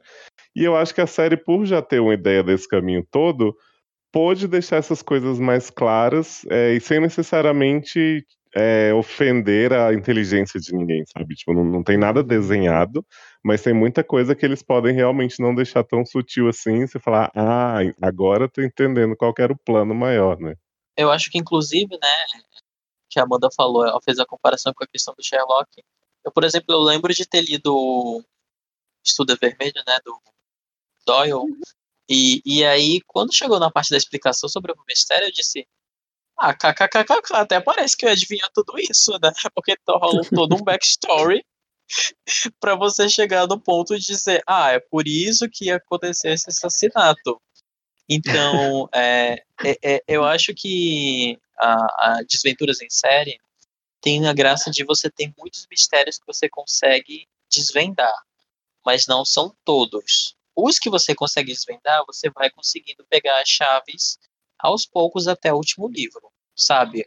Não, se não as chaves, é, é algumas pistas que levam você a. a o, o suficiente a teorizar, né? Também. Isso. Agora, realmente, tem essa questão de o, o, Daniel Handler ele não planejou a série toda, não planejou vários plots, então ele foi criando algumas coisas realmente no meio do caminho. Algumas ele fecha, algumas eu, eu não vou falar, né? Porque Peu é, novo rapaz, o que, porque o Peu né, tá lendo. Mas eu acho que realmente tem algumas coisas que eu entendo perfeitamente quando o Peu diz eu nunca peguei isso, porque às vezes se você não procurar, você não vai pegar mesmo porque não tá lá. E a série, uhum. ela faz o trabalho de organizar isso de uma maneira mais natural. Porque é muito fácil o, o sabe, você tá no livro e dizer, ah, tem um novelo de linha, tem uma boneca russa e tem uma lâmpada. E aí o importante é a boneca russa. Mas, tipo, é, é, eu acho que tem um pouquinho disso, né? Porque o Naimori tem esse narrador que vai falar do novelo de linha e da lâmpada, mas o importante é a boneca russa, entendeu? É, eu fico muito curioso, inclusive, para voltar, né, quando eu acabar e escutar os momentos spoilers do podcast. Pra, como eu, como eu disse, né, eu não sou uma pessoa muito boa em esmiuçar os livros, eu fico bem curioso de, de saber tudo o que vocês disseram, tudo que vocês conseguem encontrar no, no meio disso tudo, acho bem interessante. Mas só respondendo à pergunta original, né? E já que o, o Felipe resolveu não fazer a referência agora, vou eu fazer a referência. Que flashback foi esse, né? É, é... é esse meu, meu comentário, é só isso que eu tenho para dizer. O que, que foi isso? Tudo. E você, Tasha, o que achou do flashback? Eu gosto muito quando aparece é, os momentos que a gente começa a entender qual é a ligação entre as pessoas dentro de, de CSC, de Desventuras em Série, porque eu acho que isso traz uma ótica muito diferente do que a gente tem nos livros, assim. E, quer dizer, eu gosto muito da série, né, quando aparece. Porque nos livros a gente não consegue ter uma visão que não seja a visão dos três Baudelaire. Porque, né, é questão de, de ponto de vista de personagem principal. E ali nos livros, no, na série, a gente consegue ter visão, visões de vários personagens diferentes, segunda e terceira trama. Então esse flashback é tipo. Ah, milhões, milhões, milhões. Eu sou extremamente apaixonado. E a gente vê tanta gente que já morreu, né? Dá até uma uhum. Eu fiquei até curioso, porque eles fazem um certo mistério com a cara do. Do Ike, do Ike, né? E aí você fica pensando, uhum. será que ele é alguém? Será que vai ser alguém que a gente já conhece? E de repente mostram e não é alguém que apareceu, mas, mas eu acho. É fantástico esse flashback. É muito bem montado também, é fantástico. Inclusive, o, o easter egg da vez, né, o, o, Barry Stonefeld, que eu sempre falo, ele é o Ike também. Na, na época ele fez a foto do, pra ser o Ike, e agora no flashback é, o, é ele também, que é o, o showrunner da série. E essa coisa do, do Lemony aparecer junto com os outros também, né? Você sempre, você sempre vê o, o Lemony como uma montagem em cima da cena e, e ver ele dentro da cena é realmente fantástico também. Tipo, a gente tá esperando uhum. isso há muito tempo, né? Tipo, então eu acho muito legal. Eu só tenho uma crítica. É um baile de máscaras, mas eu só vi a, a, a moça lá da ótica e o Lemony Snickers. a Jacqueline também. Aí a Jacqueline, mas cadê o resto? tem. É, cadê? Que espécie de, de festa é essa que, que, qualquer um vem. Cadê o dress code? Não já é pode é, isso. Felipe, já é aquela hora da festa que tá todo mundo bêbado, já tirou a máscara, não aí. A máscara já tá no chão, tá todo mundo pisando nas máscaras. De máscara não dá pra beijar, gente. É, é verdade. Inclusive, o... Também, né? Inclusive o Lemony, no, no, no canon dos livros e tal, ele tá vestido de toureiro neste momento. Aí na série é só a máscara dele que ele usa por dois segundos, que tem, sei lá, um, um vibe que lembra um pouquinho. Mas ele não tem, ele tá usando um terno, né? Aquela pessoa sem graça que não usa fantasia na, na festa fantasia. Ah, mano, é, é, é absurdo. E ainda é aquela, aquela máscara de carnaval de 25 centavos da 25 de março, sabe? Eu acho absurdo. Exatamente. Uhum. Odiei, tem, tem, tinha que ter máscara. É, fica aqui meu Uhum. apelo. Eu Acho que a única que levou a sério é a Beatriz, né? Porque tava de libélula completamente com as asas lá. Mas é super. Às vezes o pessoal resolveu trollar ela, disse, não, vai, vai fantasiada, vai. Vai ser legal, vai estar todo mundo assim. Eu gosto dela. Ainda bem que a dela, ainda bem que a fantasia dela foi decente, né? Porque em filme norte-americano a gente vê sempre umas papagaiadas com isso aí. Sim, tipo, Uhum. eu ia comentar agora, legalmente, legalmente loira. É. De Bridget Jones também. Depois, né, do flashback, voltamos para o episódio, né? Mas uma das primeiras coisas que temos é a, a fantasia, né, de, de Belleville e Elliot, que era uma coisa que eu tava muito ansioso na época, porque pensava, nossa, como é que vai ser, né, os Baudelaire vestido disso e tal. E como vocês acharam que ficou? Acharam que ficou legal? A roupa deles? Eu acho que é a prova de que os Baudelaire realmente sabem se fantasiar diferente do Olaf, né? Porque parece nem você nem reconhece os atores, né? E a Chabo, bom, é a segunda melhor bebê do episódio, porque a Sunny ainda é a melhor. Eu queria eles assim de vários episódios, gente, porque ficou incrível, um visual tão engraçado ao mesmo tempo, tão assim, você vê o esforço deles pra se disfarçar. Eu amei cada um, cada momento. Eu, eu acho legal, inclusive, que eu lembro no trailer, tinha um frame que aparecia eles fantasiados de Beverly Elliot, e eu demorei um tempo, depois de olhar milhões de vezes o trailer, pra perceber, ah, são eles! Tipo, tava muito bom. Uma coisa mesmo, gostei. E detalhe que eles aprenderam, né, com o, o tutor, é, usaram o mesmo kit Uhum. e fizeram melhor. Não são as ferramentas, né? É o talento. 100% o aprendiz superou o mestre. Uhum. Mas falando nisso, isso é uma coisa que eu acho até um pouco confuso na série. Porque dá, dá, dá a entender, né? Porque a gente não falou disso, mas a fantasia do Klaus com a Sunny no hospital também estava muito boa.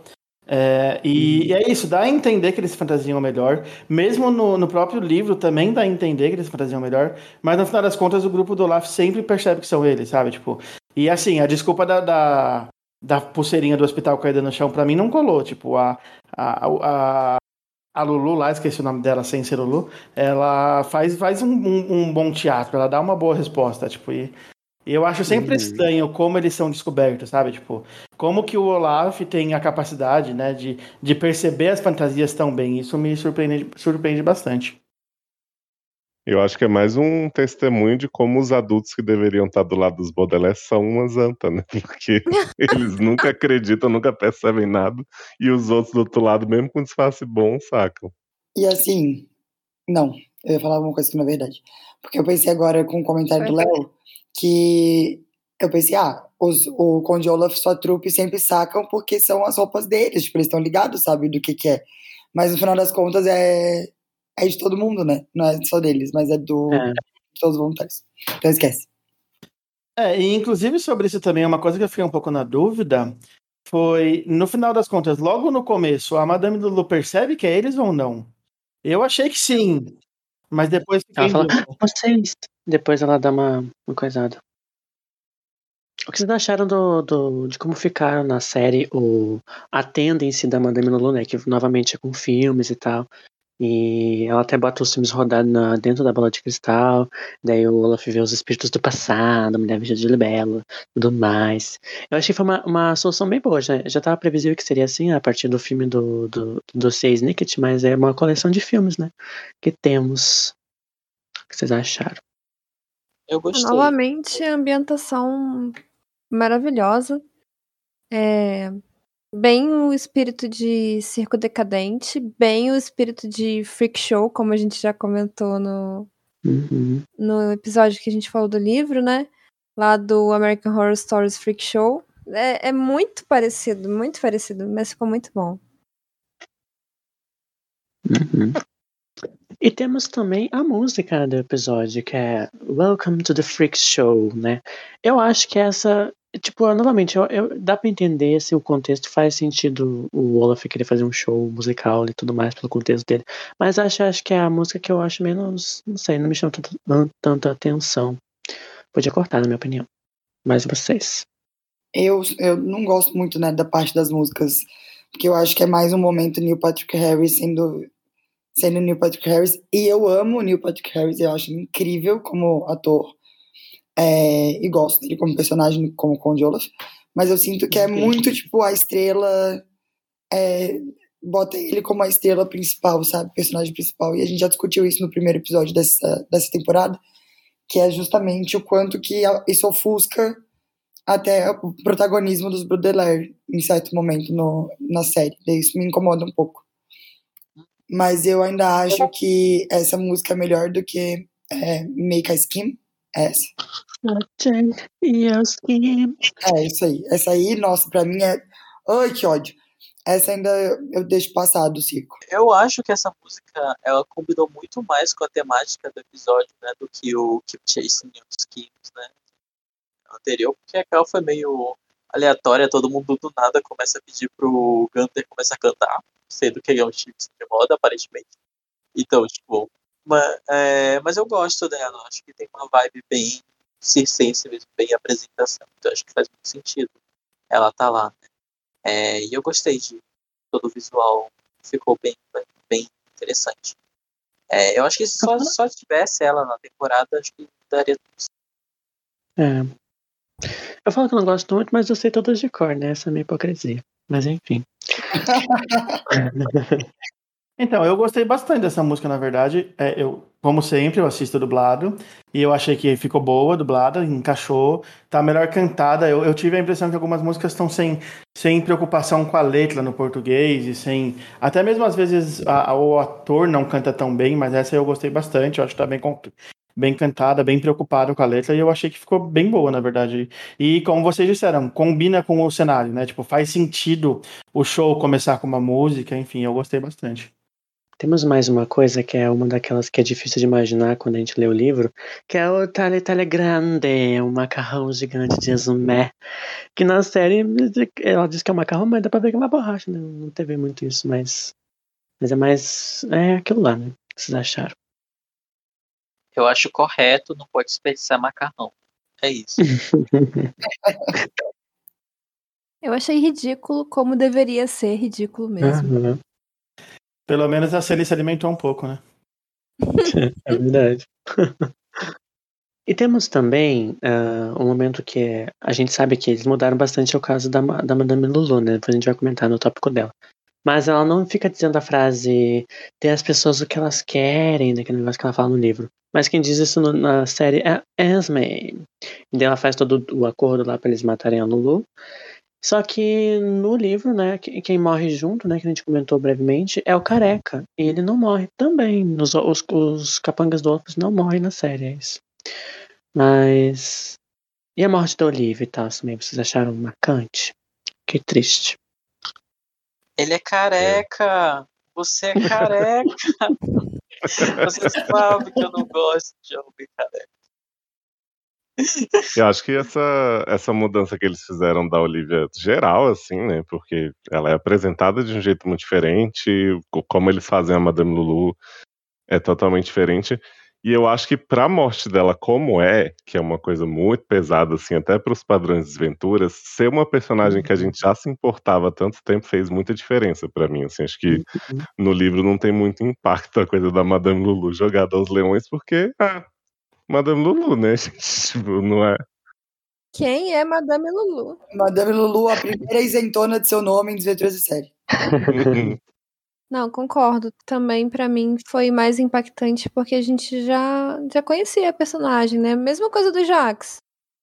É, foi outra morte que me deixou triste porque já tinha me apegado ao personagem. Diferente do livro. A gente tinha certeza que ela ia morrer? A gente tinha. Mas doeu quando ela morreu, foi isso?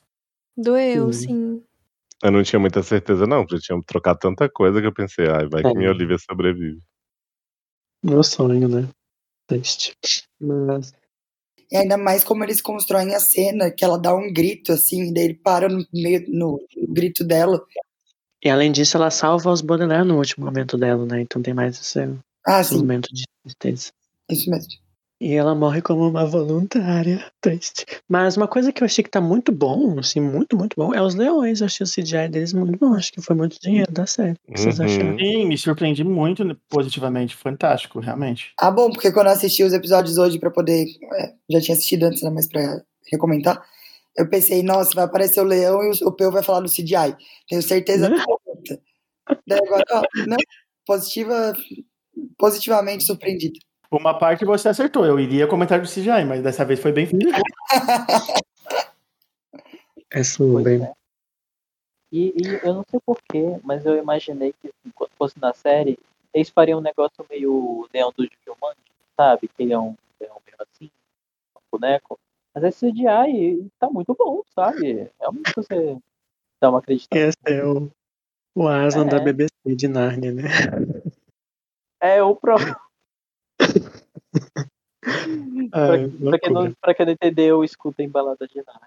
Falando agora sobre a sessão de easter eggs, temos muitos, né? O primeiro é que o... teve alguém da produção, eu acho que é o diretor deste episódio, ele trabalhou também em Encantada, da Disney. Aí tem esse easter egg que a Esme faz a roupa dela cortando os tecidos e deixa a marca lá igual a Encantada, né? Da Disney, achei engraçado.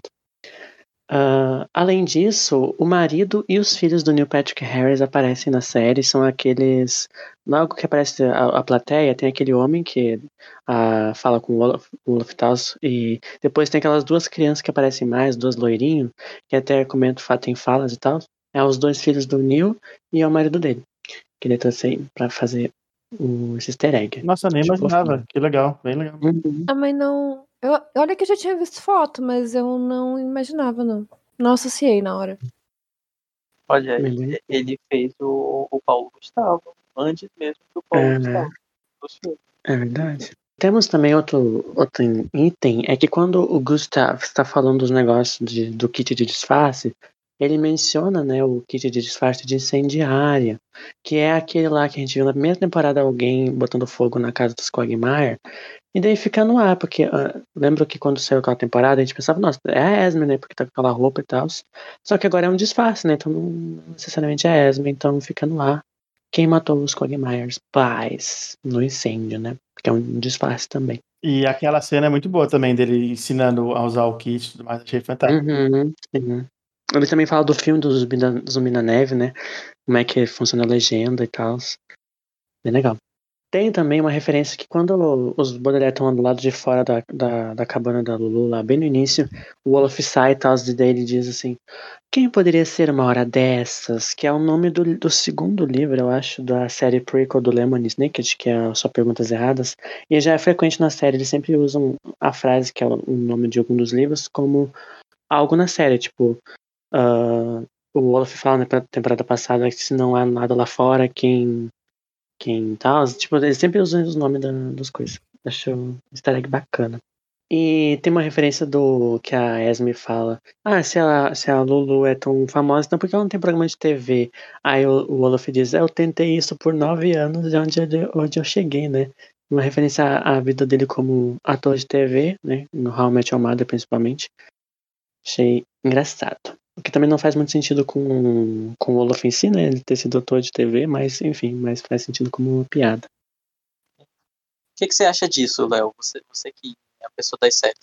Ah, eu achei, achei, achei fofinho, apesar de Your Mother ter durado cinco temporadas a mais do que precisava, né? achei interessante ele fazer essa piadoca. E temos um momento de revolta, porque eu acho que dá pra cortar uma daquelas músicas que teve lá pra botar uma que foi cortada. Porque naquele livro que eu já falei que tem, que é o História Incompleta das Organizações Secretas que eles lançaram, que é um livro de bastidores da série, mostra que teria uma, uma música final a lá, como foi a música final da temporada passada, que se chamaria Cliffhanger. Só que eles cortaram, né? E teria uma, uma- um verso que seria cantado pela Esme. E eu fiquei sem isso, eu fiquei muito revoltado, queria ter visto Esme cantando. Porque além de ser a atriz e tal, assim como o Neil, ela é atriz de musical, de teatro musical. E não tivemos chocado. Esme.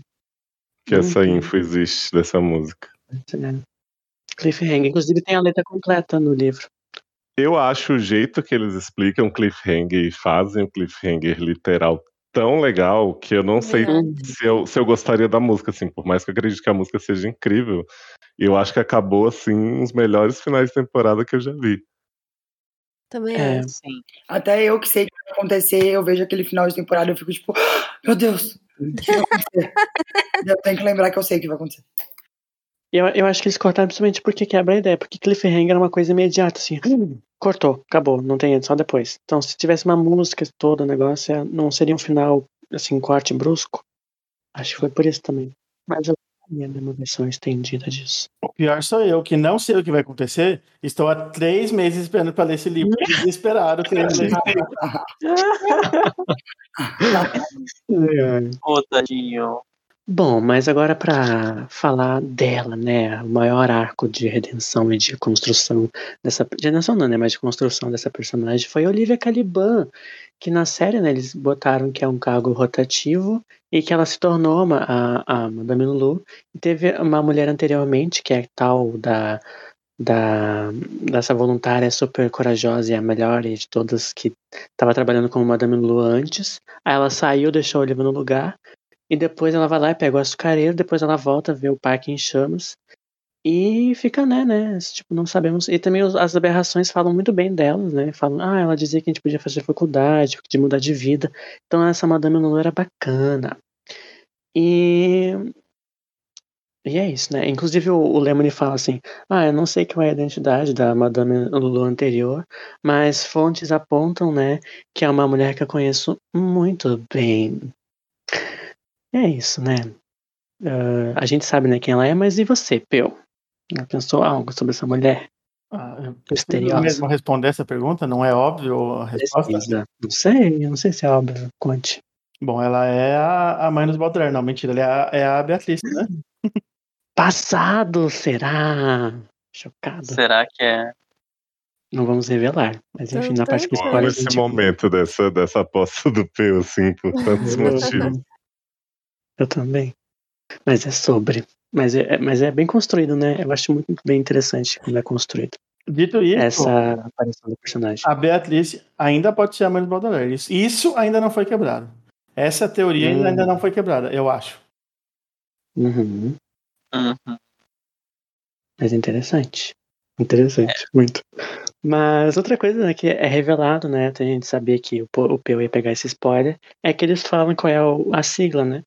Ah, que no- nos vídeos eles estão vendo lá, eles falam que é o VFD é Volunteer Fire Department, em português a Corporação para o Salvamento das Chamas.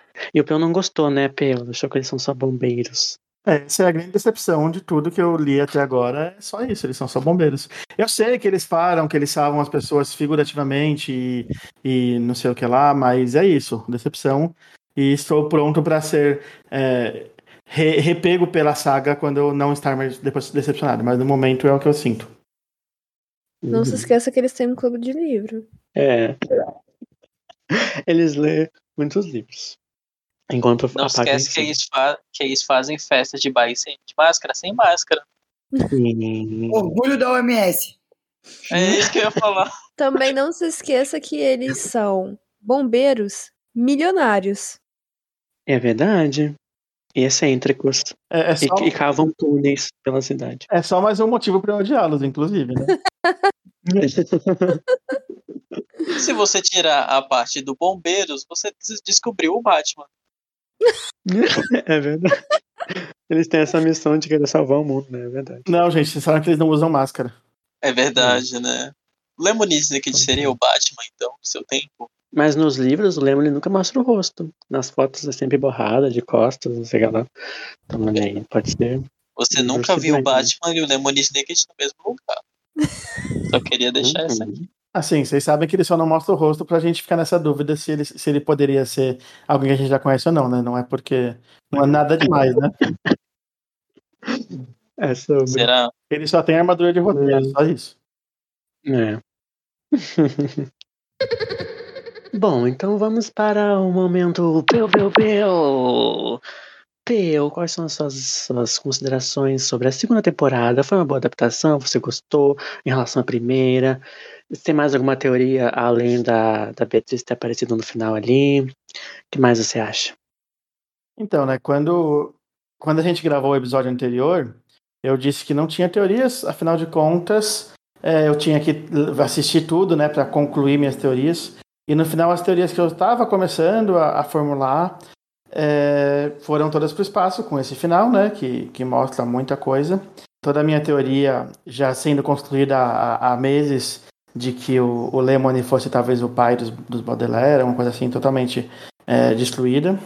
É, uma única coisa que eu percebi, que eu não sei se pode até ter sido um, um erro de, de, de, dublagem, talvez, não sei, mas tem uma cena que eu acho que o Olaf fala sobre o, alguém, ah não, é o próprio Lemony, que o Lemony fala sobre os irmãos dele, no plural. E aí eu fico pensando se esse terceiro irmão realmente existe, ou irmã, né? E se poderia ser um dos pais do, do Baudelaire, talvez, alguma coisa assim. Mas realmente é, eu não, não tenho teorias nesse momento, porque, bom, esse seriado quebrou as teorias, né? Ele, ele saiu. É, é, esse último episódio foi para quebrar as teorias, né? Então, considerando que o, que o seriado segue o mesmo que o livro, é, esse seriado, essa temporada quebrou todas as minhas teorias que eu tinha e eu vou ter que começar do zero daqui pra frente. Tem uma coisa também que dos últimos momentos do Larry, ele tá com frio lá, ele faz referência lá no início da temporada que a Jack fala assim, não, a gente vai para as montanhas só no final da temporada, né? Ele tá lá com frio com o nariz vermelho, ele fala, ah, não sei o que lá, o sobrevivente do incêndio foi para as montanhas, não sei o que lá. Tem mais isso aí também, né? É, não, sim. Assim, o seriado deixa claro que está. Te... Deixa claro, não, né? Porque de Ventura Sincero nada é claro. Mas teoricamente existe um, um dos pais do Baudelaire vivo e ele ele tá nas montanhas, teoricamente, né? Vamos ver. É, uhum. Poderia ser essa questão da, da Beatriz ser a mãe dos Baudelaire, mas não sei. Nesse momento eu não, não, não. Essa teoria que eu já fiz em algum momento, nesse momento eu não acho ela muito válida, eu precisaria de mais informações para voltar para ela. Uhum. E só uma conclusão rápida, né, sobre, sobre o que eu achei tudo. Eu gostei bastante da, da, da temporada. É, continuo achando esse seriado realmente muito bom. Concordo com o que mais de uma pessoa já disse durante os episódios, que meio que o seriado meio que melhora os livros, né? Ele, ele dá algumas informações, ele constrói melhor o, a montagem de tudo de uma forma que fica mais com mais sentido, dá um pouco mais esse potencial de, de releitura, de reassistir, né? Ele, ele é mais interessante, ele monta as coisas, te dá mais chance de, de perceber as coisas. Eu gostei, gosto bastante. No, no geral, continuo muito satisfeito com o seriado, continuo achando muito bem feito. É, talvez até concordando com a, com a possibilidade de ele ser até melhor do que o livro em alguns pontos. E as músicas nem são tão ruins assim, vai? Ah, é sobre vive para este momento. Mas é isso, vamos matar o Peu como? Vamos jogar ele do penhasco dessa vez? Ver se ele sobrevive, dele que lute. Acho que é justo. Eu acho que a gente devia deixar ele sem água. Sem água? Tem que jogar no posto dos leões.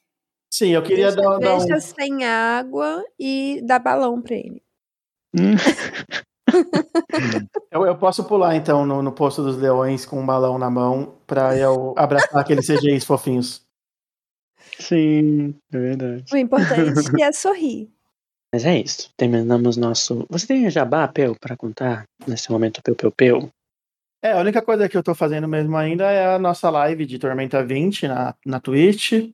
É, não tenho datas definidas, né? Mas no, se vocês seguirem o Estação 21, a gente faz pela estação. É, vocês vão ter lá no. A gente publica nas redes sociais as datas. E assistam, que tá bem legal aí. Os, o grupo tem passado por umas coisas bem surpreendentes, então assistam. Então finalizamos o momento Peu Peu Peu.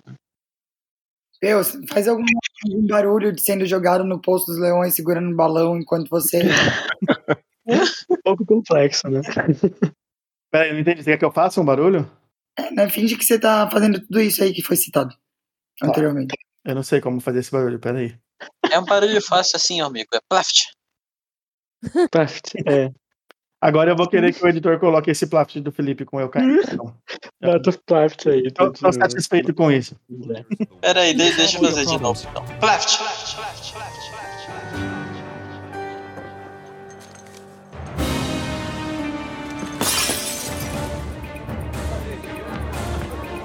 you seen a beautiful woman dressed as a dragonfly? She's right down there. Beatrice! Beatrice Olaf! Alone! Desperate! Defeated! These are words I thought I'd never use except when talking about other people. Começando uma parte com spoilers, lá do livro 7. O que, que temos? Deixa eu ver. Ah, tem o primeiro, né? Que na, na hora que tem aquela mesa de madeira, naquele uh, corpo de bombeiros, o Olaf fez uma pichação, digamos, né? Com o nome dele mais o nome de mulheres, né? Uma sequência. Primeiro tem o nome da Georgina, né? Que é, teve esse crush dele na primeira temporada com ela. Depois tem a Josephine, também teve um rolê com ela, né? De, de, de se galantear. Depois tem um Olaf mais um K. E tá arriscado, não dá pra ver qual é o nome. A gente sabe que é a Kitty, né? Que é a cremosa do passado dele, né? Eles foram namorados. E depois o, o Jax diz, né? Estão brigando lá naquele momento e o Olaf assim: Você nunca provou minha vida amorosa, né? Estou falando da Kitty, né, que era cunhado dele. Engraçado. Temos também nessa mesma mesa: tem o VFD uh, entalhado, tem o olho e tem um R e uma interrogação. Também a gente sabe já nessas sessões com spoilers que R é a duquesa de Winnipeg. Também conhecida E- como Rihanna. Pode ser Rihanna também. Rihanna também é de CSC. Então quer dizer que o filho da Rihanna que nasceu agora tem a ver com o Jolaf? Com certeza. Exatamente. Pode ser R de Ruge também, né? Que foi referenciado na série. Pode ser também. Agora Inclusive- sim faz sentido. Esquece todas as fics anteriores, porque agora virou canon. É Ruge, sim. Viu, gente? Inclusive que Ruge é a mesma, começa também com R, que nem Hagatum. A gente tá tudo conectado aqui. Sim. Ah, uma coisa que já tá frequente, né? Eles estão toda hora mencionando, o Jax menciona também. Ele fala que sente muito mal pelo Olaf, naquela hora que eles estão conversando, pela noite na ópera, da, da peça, que é a ópera que ele tá falando, é a El Forte del Destino, que foi a ópera que a Beatriz atuou, e depois teve o rolê. Ela matou pai, os pais do Olaf. No livro foi os pais, né? Na série só o pai. Com dados envenenados. Temos também nessa mesma conversa do Olaf com Jax, o Jax oferece chá pro Olaf e ele nega porque o chá do Jax, segundo ele, é sempre amargo. E é segundo aquela frase máxima de que os voluntários não usam açúcar e por isso o chá deles são sempre amargo, como, ah, como uma espada de dois gumes. E também, é, mais uma vez, corrobora com a ideia do que existe, não é só o açucareiro da ESMA que é importante, todos eles podem ser importantes de alguma maneira, né? Porque eles não usam açúcar, então eles usam o conteúdo do açucareiro para guardar outras coisas, né? Que não açúcar. Eles são contra legal. carboidratos, né? É verdade. Ou são todos diabéticos também, pode ser. Podem ser todos diabéticos também, ou então estão numa, numa campanha para crianças não ficarem diabéticas, Uhum. pessoas O manterem a CSC forma. hoje ia ser um grande culto coach, né? Tipo Dani Note. Contra a glicose, né? Sim. Exatamente. Corte o vício do açúcar. É porque açúcar é cocaína, e cocaína é cake sniff. Nossa, agora Meu tudo Deus, faz está tudo sentido. conectado. É açúcar de confeiteiro que tem em cima daquele bolo que a Carmelita bota no nariz, né? É verdade. Agora muita coisa faz sentido. Isso que é uma teoria de dentro da série de qualidade. Uhum. Outra coisa que eu queria apontar é que o crush da, do Duncan na Violet é muito maior na série, né? O que torna o irmão dele um talarico. Que foi lá e talaricou o irmão e pegou a, a crush dele futuramente. Ah, mas eu acho que essa talaricagem tá perdoada. É verdade, não é? Eu acho que tá certo. Eu acho que no mundo onde, onde a gente tá tendo é, esses casos com o padre, com, com todo negócio que a gente tá tendo hoje em dia, isso aí já não é nada, sabe? É, é uma- é um corriqueiro que corremos, né? Mas de fato o Quigley não tinha como saber, né? Porque ele estava É, sem contato tinha. com os irmãos. Sim. Isso só prova que os Quagmire é, têm um, um certo, uma certa queda, né? Uma- uma- um crush violento na Violet. Todos amam Sim. a Violet. Hum. Uma coisa que eu acho engraçado que a série fez de novo é que a maioria das despistadas que eles dão é em relação aos Quagmire, né? Então tem os pais Uhum. deles na primeira temporada, agora tem a história do sobrevivente do incêndio, que é o Quigley. Tipo, é muita obsessão por tentar despistar a Uhum. gente, achando que tem a ver com os Baudelaire. É, menina, você acha que me engana? Eu já sei que esse negócio não é isso. Não, não, não. Aquela cena do Larry é só pra isso, mas não, eu sei que o sobrevivente tá lá no- nas montanhas, né? Porque é o Krieg, né? A gente sabe. Mas fica é. aí. Ah, lá pelo livro 8, pelo episódio do livro 8, a Esme ela fala que ela tá contando que ela já foi coroada como rainha da falsa primavera aos 14 anos e que tinha um, as pessoas uma dança no massa e tal, e foi que ela se apaixonou por polidense, né? Mas enfim. Mas ah, o que ela tá fazendo referência lá ao livro seguinte, que a Carmelita, né, é coroada como a, a rainha da falsa primavera lá no, no topo do Monte Fraud. Eu amo esse conceito de falsa primavera, porque é um negócio tão absurdo. Só desventura você poderia pensar. Ou o Game of Thrones, né? Também tem a falsa primavera lá. Sim, é, falsa primavera é pior que uma coisa que existe. Mas o, o- o que eu acho Ah, mais é? engraçado é porque é uma coisa que existe. É, é realmente quando é, a temperatura do inverno ela baixa um pouquinho e aí você e aí esquenta e aí você acha que já chegou a primavera, mas na verdade não. É, é Brinks, aí volta a nevar muito violentamente depois. Mas tem festivais sobre isso na vida real? tem festivais, o pessoal é, é, percebe que não, ah, ainda falta muito, ainda falta muitas semanas para acabar o inverno. Tipo, é só uma abaixada, né? Meu Que é isso que aí o pai. pessoal faz, todo um piquenique na neve. Esse povo que passa vezes frio tem que procurar mesmo o que fazer, né, gente? Que a gente não tem É verdade. É, é, é, é o mid, é o Midsommar deles, né? Ai, mas eu amo. Eu Mas eu, eu- Não, é tanto Midsommar deles que tem até gente que morre lá, nos, lá no do morro, né? É verdade.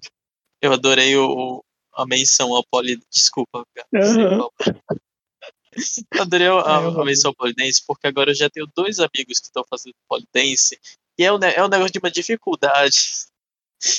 que olha, Amigo, eu faço também.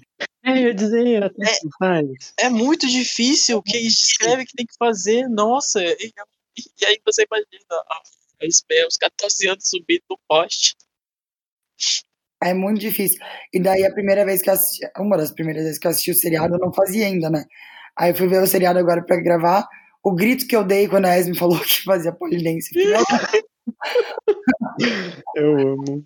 E tem um, é, acho que é daqui duas, daqui dois livros, a série, um dos figurinos da, da Esme é tipo o melhor de todos, assim, que ela tá com o polvo, né? Aquele figurino de polvo.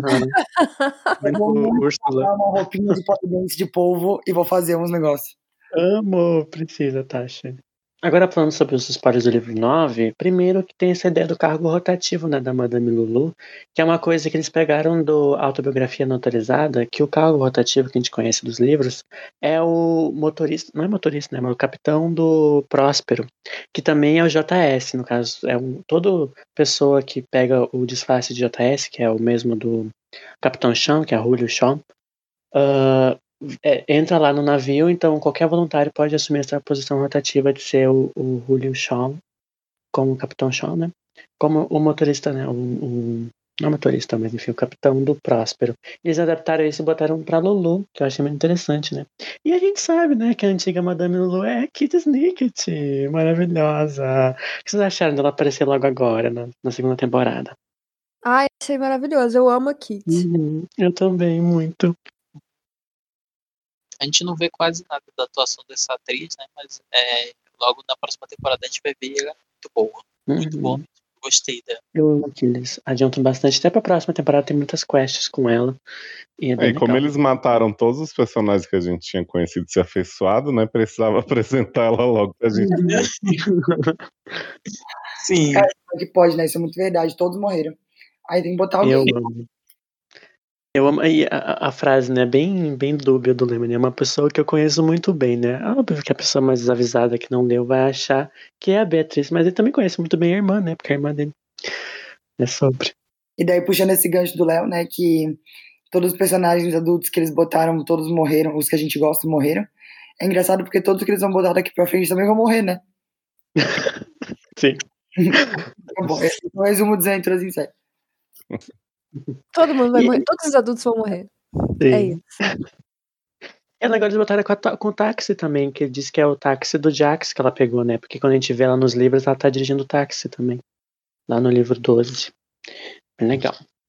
Uh, sobre o flashback, tem algumas coisas que eu fiquei pensando sobre. A primeira, né, que a gente sabe que no canon dos livros, não foi no, esse baile de máscaras não aconteceu na, nessa sede da, do CSC, aconteceu no, é um baile da Duquesa de Winnipeg e tal.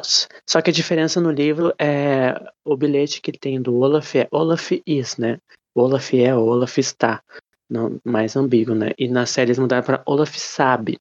Só que eu fiquei pensando que a partir do que mostra na série, o que pode pensar, né? Olaf sabe o quê? E por que ele quer jogar a Beatriz do precipício? Porque ela matou os pais dele. Só que parece que é um plot twist, as pessoas não sabiam que o, Olaf não sabia que foi ela. Só que no flashback que mostra na temporada seguinte, todo mundo vê, tá todo mundo na mesma roda ali, o Olaf vê que é a Beatriz, vê que é o Lemony e fica com raiva deles, então até o Lemony sabe, então não faz sentido ah, botar um bilhetinho que o Olaf sabe, porque parece que é um plot twist, sabe? Só que não faz sentido. Então fiquei, sabe, um pouco confuso. Tem, tem uma coisa que o, que o Pel não percebeu, mas é que a Kitty também aparece nos flashbacks com a mesma roupa que ela tá usando, né? Com a, a luva e ela que escreve o papel. Então não pode, ela não pode ser a Beatriz, né? Porque a Beatriz tá ali embaixo com vestida de, de libelo. É, Inclusive, na hora é que. Outra que não tem mais outra roupa, né? É, não tem essa. essa. Gastaram o figurino todo com a Sunny, gente. É, e com a Esme. E com a Esme, faltou. E. Inclusive, na hora que o, que o Lemony vê o Olaf chegando atrás dela, ele fala: uh, Olaf is. Acho que is behind you, né? Tipo, atrás de você. Então, talvez uma pistazinha do que ele queria dizer no livro, onde ele disse que Olaf é, ou está atrás de você. Fiquei pensando nisso também. Mas é legal também que a Madame Lulu, na hora que ela, o Olaf pede pra, ela mostrar que ela, ela é de fato uma fortune teller, ela vai contando sobre cada um, né? Ela menciona que o, o, o capitão, mão de ganchos, ele tem uma irmã, depois, né, que a gente sabe que é a Fiona. Ele menciona o padrasto dele, depois, ah, que eu devia ligar para ela, mas se meu padrasto atender, né? Teve essa treta com eles, que é o capitão Andarré. E ele menciona pro Olaf, né? Ela dá todo o backstory dele, de tudo que ele já fez. E fala que o tempo voa como dardos envenenados, na referência a como foi ao morto o pai dele. E a força do destino prende todos nós, que força do destino é o nome da peça que a Beatriz estava fazendo. Eu acho legal, ele sempre volta nisso como uma referência. E a última referência que eu anotei aqui é que o Larry, na hora que ele tá falando lá do sobrevivente, Uh, ele fala assim: não tem cheiro de fumaça aqui, porque ele tá no, no túnel que levava até um, um monte lá, a entrada da, da, da sede. E tá, por que, que tá com fumaça? Porque logo no livro seguinte, no episódio seguinte, que vai ter da temporada que vem, é quando o homem sem. O homem com, com barba e sem cabelo e a mulher com cabelo sem barba botam fogo na sede. Então já é a fumaça disso. Achei legal. E vocês, né? Comentar sobre tudo isto? Queria já assistir a terceira temporada. Quando você pensa no cliffhanger e o começo da terceira, né? É, é impossível não querer ver. Uhum. Sim, é verdade. É, eu, eu, disse que naquela época já tava um pouquinho de jogo perigoso, né? Porque a Netflix tá começando é. com isso, tá bom cancelar as séries aí. Mas eu acho que essa era uma série já já bem certinho, assim, só três temporadas. É. Eles deviam ter um planejamento já bem Fechado. Inclusive, pelo que eu lembro, foi quase gravado junto a do segunda e terceira. Foi tipo, terminou a gravação da segunda, e teve uma semana de férias pros atores. E na semana seguinte já começou o table reading, né? A leitura do roteiro da temporada seguinte. Já foi emendado, né? Até por causa da Sunny, um pouco, pouco complicado, né? esperar muito tempo, senão a menina vai estar tá gigante. Eu costumo dizer que Desventuras é, foi uma adaptação à série, né? Foi uma adaptação feita por pessoas que realmente são fãs da história. Uhum, Eles têm tanta preocupação em, em, mostrar esses detalhes, em mostrar essa. É, enfim, tem até um fanservice ali que eles colocam justamente para deixar o, o, o fandom dos livros é, muito empolgados pela série. Então, eu acho que dificilmente seria uma série sem, sem continuação, assim, que pudesse ser cancelada pela Netflix. Uhum. E também não é uma coisa muito longa, né? Então já dava a ideia de dividir em três temporadas, já é tranquilo, né? Não é uma coisa tão grande assim. Mas falando também, já vamos puxar as nossas considerações finais. Eu gosto muito dessa temporada, acho que é a minha favorita.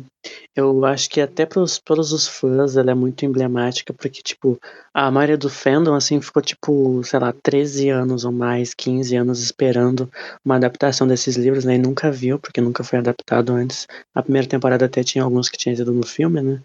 Mas aqui, tipo, tipo, muitos personagens que ninguém nunca tinha visto, como seria em tela. Eu acho que eles entregaram muito, assim, ainda mais a, as adições. Eu acho que é o que mais me chama atenção. É tudo, tudo da Olivia, principalmente, eu acho fantástico toda a, a, construção dela. Tipo, eles sabiam que a gente ia surtar e que a gente ia ver, ah, meu Deus, a Olivia, e toda a construção dela, todas as cenas do Jax, fazer a gente se importar com ela, com o Jax, mostrar a Kit também. É uma coisa que, tipo, o fandom também jamais talvez imaginou que conseguiria ver a Kit que aparece lá no livro 12, sei lá. E eu acho fantástico demais. É a minha temporada favorita. E você, Taji de Favre, que achou dessa temporada? Ah, eu sou apaixonada por essa temporada. Eu acho que ela dá um. Ao mesmo tempo que ela dá uma. Um afago de desventuras em série, assim, você consegue. Pro coração do fã que é embebido de querer buscar mais material sobre as, as séries e os livros que gosta. Acho que essa temporada ajuda muito nisso. E traz um pouco do suspense, traz as coisas novas, assim, que não é só o ipsis literis, o que tá no livro, o que é incrível. Então até a gente se surpreende um pouco, isso é bem importante. É...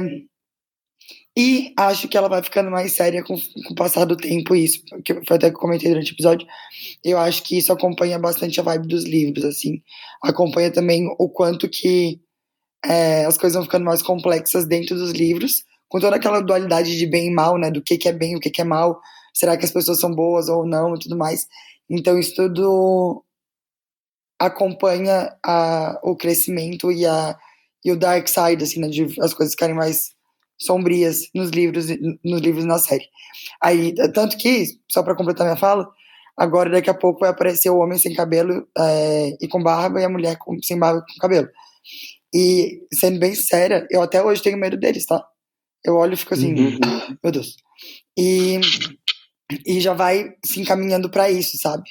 Então, sei lá, eu gosto muito, eu amo essa temporada e tô super ansiosa pra gente gravar os episódios da próxima. E você, Felipe Cavalcante, o que achou da segunda temporada de Desventuras em Série? Ah, eu acho que a série simplesmente só evoluiu a partir do que já estava se propondo. Eu acho que as adaptações foram muito bem feitas. É, os episódios estão muito bem produzidos. A gente tem, eu tenho poucos episódios que assim eu, eu tenho vontade de dar uma aceleradinha. É, repetições, né? É, mas eu acho que é uma temporada muito bem feita, muito bem produzida. Todo mundo tá muito bem. A gente tem a Esmera com a Lucy Punch, a gente tem a Carmelita, né? Com a Kitana Turnbull, a gente tem edições de muito boas. É, é, é, eu acho que continua aquilo que já estava falando, é uma série feita uma adaptação muito bem pensada. É, e é o Tom que resolveu seguir para essa adaptação. Eu acho que continua da mesma maneira e até melhor em muitos pontos. Né? É, muito bem feito. E você, Amanda Barreiro, o que achou? Quer comentar mais um pouco? Você já falou um pouco, mas se quiser comentar mais um pouco. Só para fechar minha contribuição, então, das considerações finais, eu achei é, que essa temporada sobe o tom da, da série. Ela traz uma seriedade maior. Ela traz questionamentos morais mais sérios, mais. É, com várias camadas. É, porque no começo nós ficamos muito nessa, coisa maniqueísta de o Olaf é 100% mal e os Baudelaire são 100% bons. E, e é isso, sabe? Ponto final. E nós começamos a ver que, de repente, não que o Olaf seja bom, mas será que ele foi sempre mal? Será que tem alguma coisa? Será que os, os Baudelaire eram perfeitos também? Sabe? Eu acho que introduz essa questão da moralidade, do que é ser bom, do que é ser mal, do que é ser.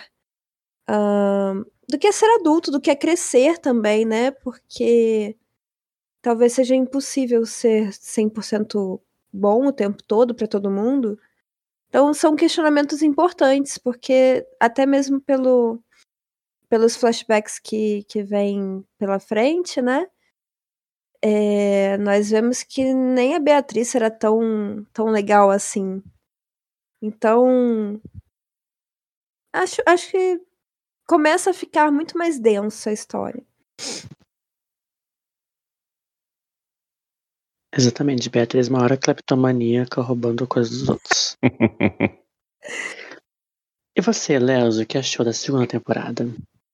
Ai, gente, eu já rasguei bastante cedo da temporada aqui, né? Acho que ninguém vai chegar aqui surpreso de eu ter gostado muito. Mas eu acho que, que até a divisão de como a gente fez os episódios aqui no podcast demonstra muito porque que eu gosto da temporada, porque eu acho que ela é uma ponte muito boa da história, assim. Se a gente pensar que os episódios do, do podcast anterior foram aquilo que eu falei de apresentação de vários personagens que a gente vai seguir até o final, mas ainda tinha coisa de tutor, dos Baudelaire serem levados pelo Mr. Paul de um lugar para o outro. E esses episódios que a gente comentou agora já são outra toada, já é assim, eles vão atrás das coisas que eles têm que ir, né? Seja de fugir do Conde Olaf ou de descobrir alguma coisa que eles precisam. E tem essa essa progressão de, né, tipo, eles acharem, ah, talvez a gente esteja fazendo um pouco o que o Conde Olaf faz, né? Porque a gente se disfarça, a gente causa mal para algumas pessoas, mesmo que seja sem intenção. Eu acho que foi muito legal como eles estruturaram essa temporada para realmente fazer essa coisa, tipo, a ponte do, da primeira, que era muito a formulinha do tutor, deles irem de um lugar para outro, e essa fase mais loucura, assim, né, deles irem descobrindo as coisas e deles irem realmente ativamente atrás de saber sobre esse mistério dos pais dele. Então, eu sou só elogista essa temporada. Eu gosto bastante da terceira também, mas essa sempre estará no meu coração, assim, acho que ela é perfeitinha, redondinha. Ah, é sobre. Mas já puxa aí seu jabá, Léo, onde podemos encontrar você falando mais sobre outras coisas. Ah, vamos lá, vou tentar resumir meu jabás, né? Porque estou em mil lugares, mas eu falo de, de, séries né, no Seriadores Anônimos e no Logado, então estou sempre em podcasts lá, tanto de séries contando conselhos para as pessoas, né? Com histórias estapafúrdias de ouvintes e às vezes falando até de literatura. E queria falar do meu lado literário aqui, né? Que teremos, ou tivemos, não sei quando esse podcast sai, é, dois lançamentos aí, que é o meu terceiro volume de Entretempos, que é a minha história de viagem no tempo e romance LGBT, amizades, dramas familiares, enfim. E o Ser é Poder, que é a antologia aí de personagens LGBTQ e AP+, com superpoderes, que vai sair pela editora Triquetra até o fim do ano. Vocês mal perdem por esperar essa seleção incrível que está vindo aí. Ah, é tudo. Tudo para mim. Ó, vou passar ah, o URL só para é, todo mundo achar tudo, que é leonardooliveira.com.br. Parece chique que eu fiz um site, mas ainda não fiz. É só o link. demais. Olha. é sobre. Uh, e você, Amanda? Onde podemos encontrar você? Então, eu tô lá no Perdidos na Estante. Nós falamos sobre literatura e adaptações literárias. E rola de tudo. Inclusive, já teve episódio do Desventuras, que o Gabriel participou também. E é isso. E você, Felipe Cavalcante, quais são os seus livros de jabás e tudo mais? Ah, gente, eu vou tentar resumir aqui, porque são muitas coisas, mas é, vocês conseguem achar tudo meu agora no Linktree. Então vocês procurem lá Linktree, Felipe L. Cavalcante, vocês vão achar minhas redes sociais, vão achar os livros. É, atualmente eu estou trabalhando com a editora Triqueta num edital chamado Neve Branca, Sangue Vermelho, para essa antologia de contos é, de fadas sombrios, adaptações com personagens LGBT+. Uh, eu tenho um site chamado copics.com.br, que você pode ver notícias, é, geeks, é, reviews, etc, etc. É, e além disso, é, eu estou com uma surpresinha para outubro. Eu acho que esse episódio ele vai sair antes de outubro, certo? Então, antes de outubro. Então, acho que eu já posso dar um pequeno teaser de que vai sair um livro novo publicado pela Amazon. É, não vou falar qual é o título dele, mas ele vai sair dia 31 de outubro, então acho que você já consegue imaginar o que, que conterá nele. E é isso aí. De olho nas minhas redes que vai ser legal. Temos também o meu outro podcast, meus outros dois podcasts atualmente em, em, em vida, digamos, que estão ocorrendo, que é o King Verso, que é para ler todos os livros do Stephen King em ordem de lançamento. Pode encontrar nas redes King Verso Pode. E o Shine Dalton, que já está chegando ao fim, que comenta semanal, não, quinzenalmente todos os episódios da série de TV Downton Abbey. Já estamos na última temporada. E além disso, Estação 21, né, que é o podcast de ficção especulativa que comenta obras de ficção e tudo mais, que pode encontrar na arroba Estação 21 pode. Tassi de Favre, qual é o seu jabá? Obrigada, Gabs. É, a gente tem um podcast do, de Fullmetal Alchemist, porque não é só de tristeza e desventuras em série que a gente vive, mas também da militarização em Fullmetal Alchemist. Então, o nome é Troca Equivalente, tem todos os tocadores de podcast também. Pode, pode procurar no Instagram como Troca Eq, até o, o Q de equivalente, pode. E, e é isso, pessoal. Ai, lacrou. Bom, mas é isso, gente. Vamos então encerrar mais uma reunião de CSC, né? No próximo episódio vamos falar do livro 10, uh, o escorregador de gelo, e é sobre. Porque aqui o mundo é sereno. Tchau. Tchau. Tchau. Tchau.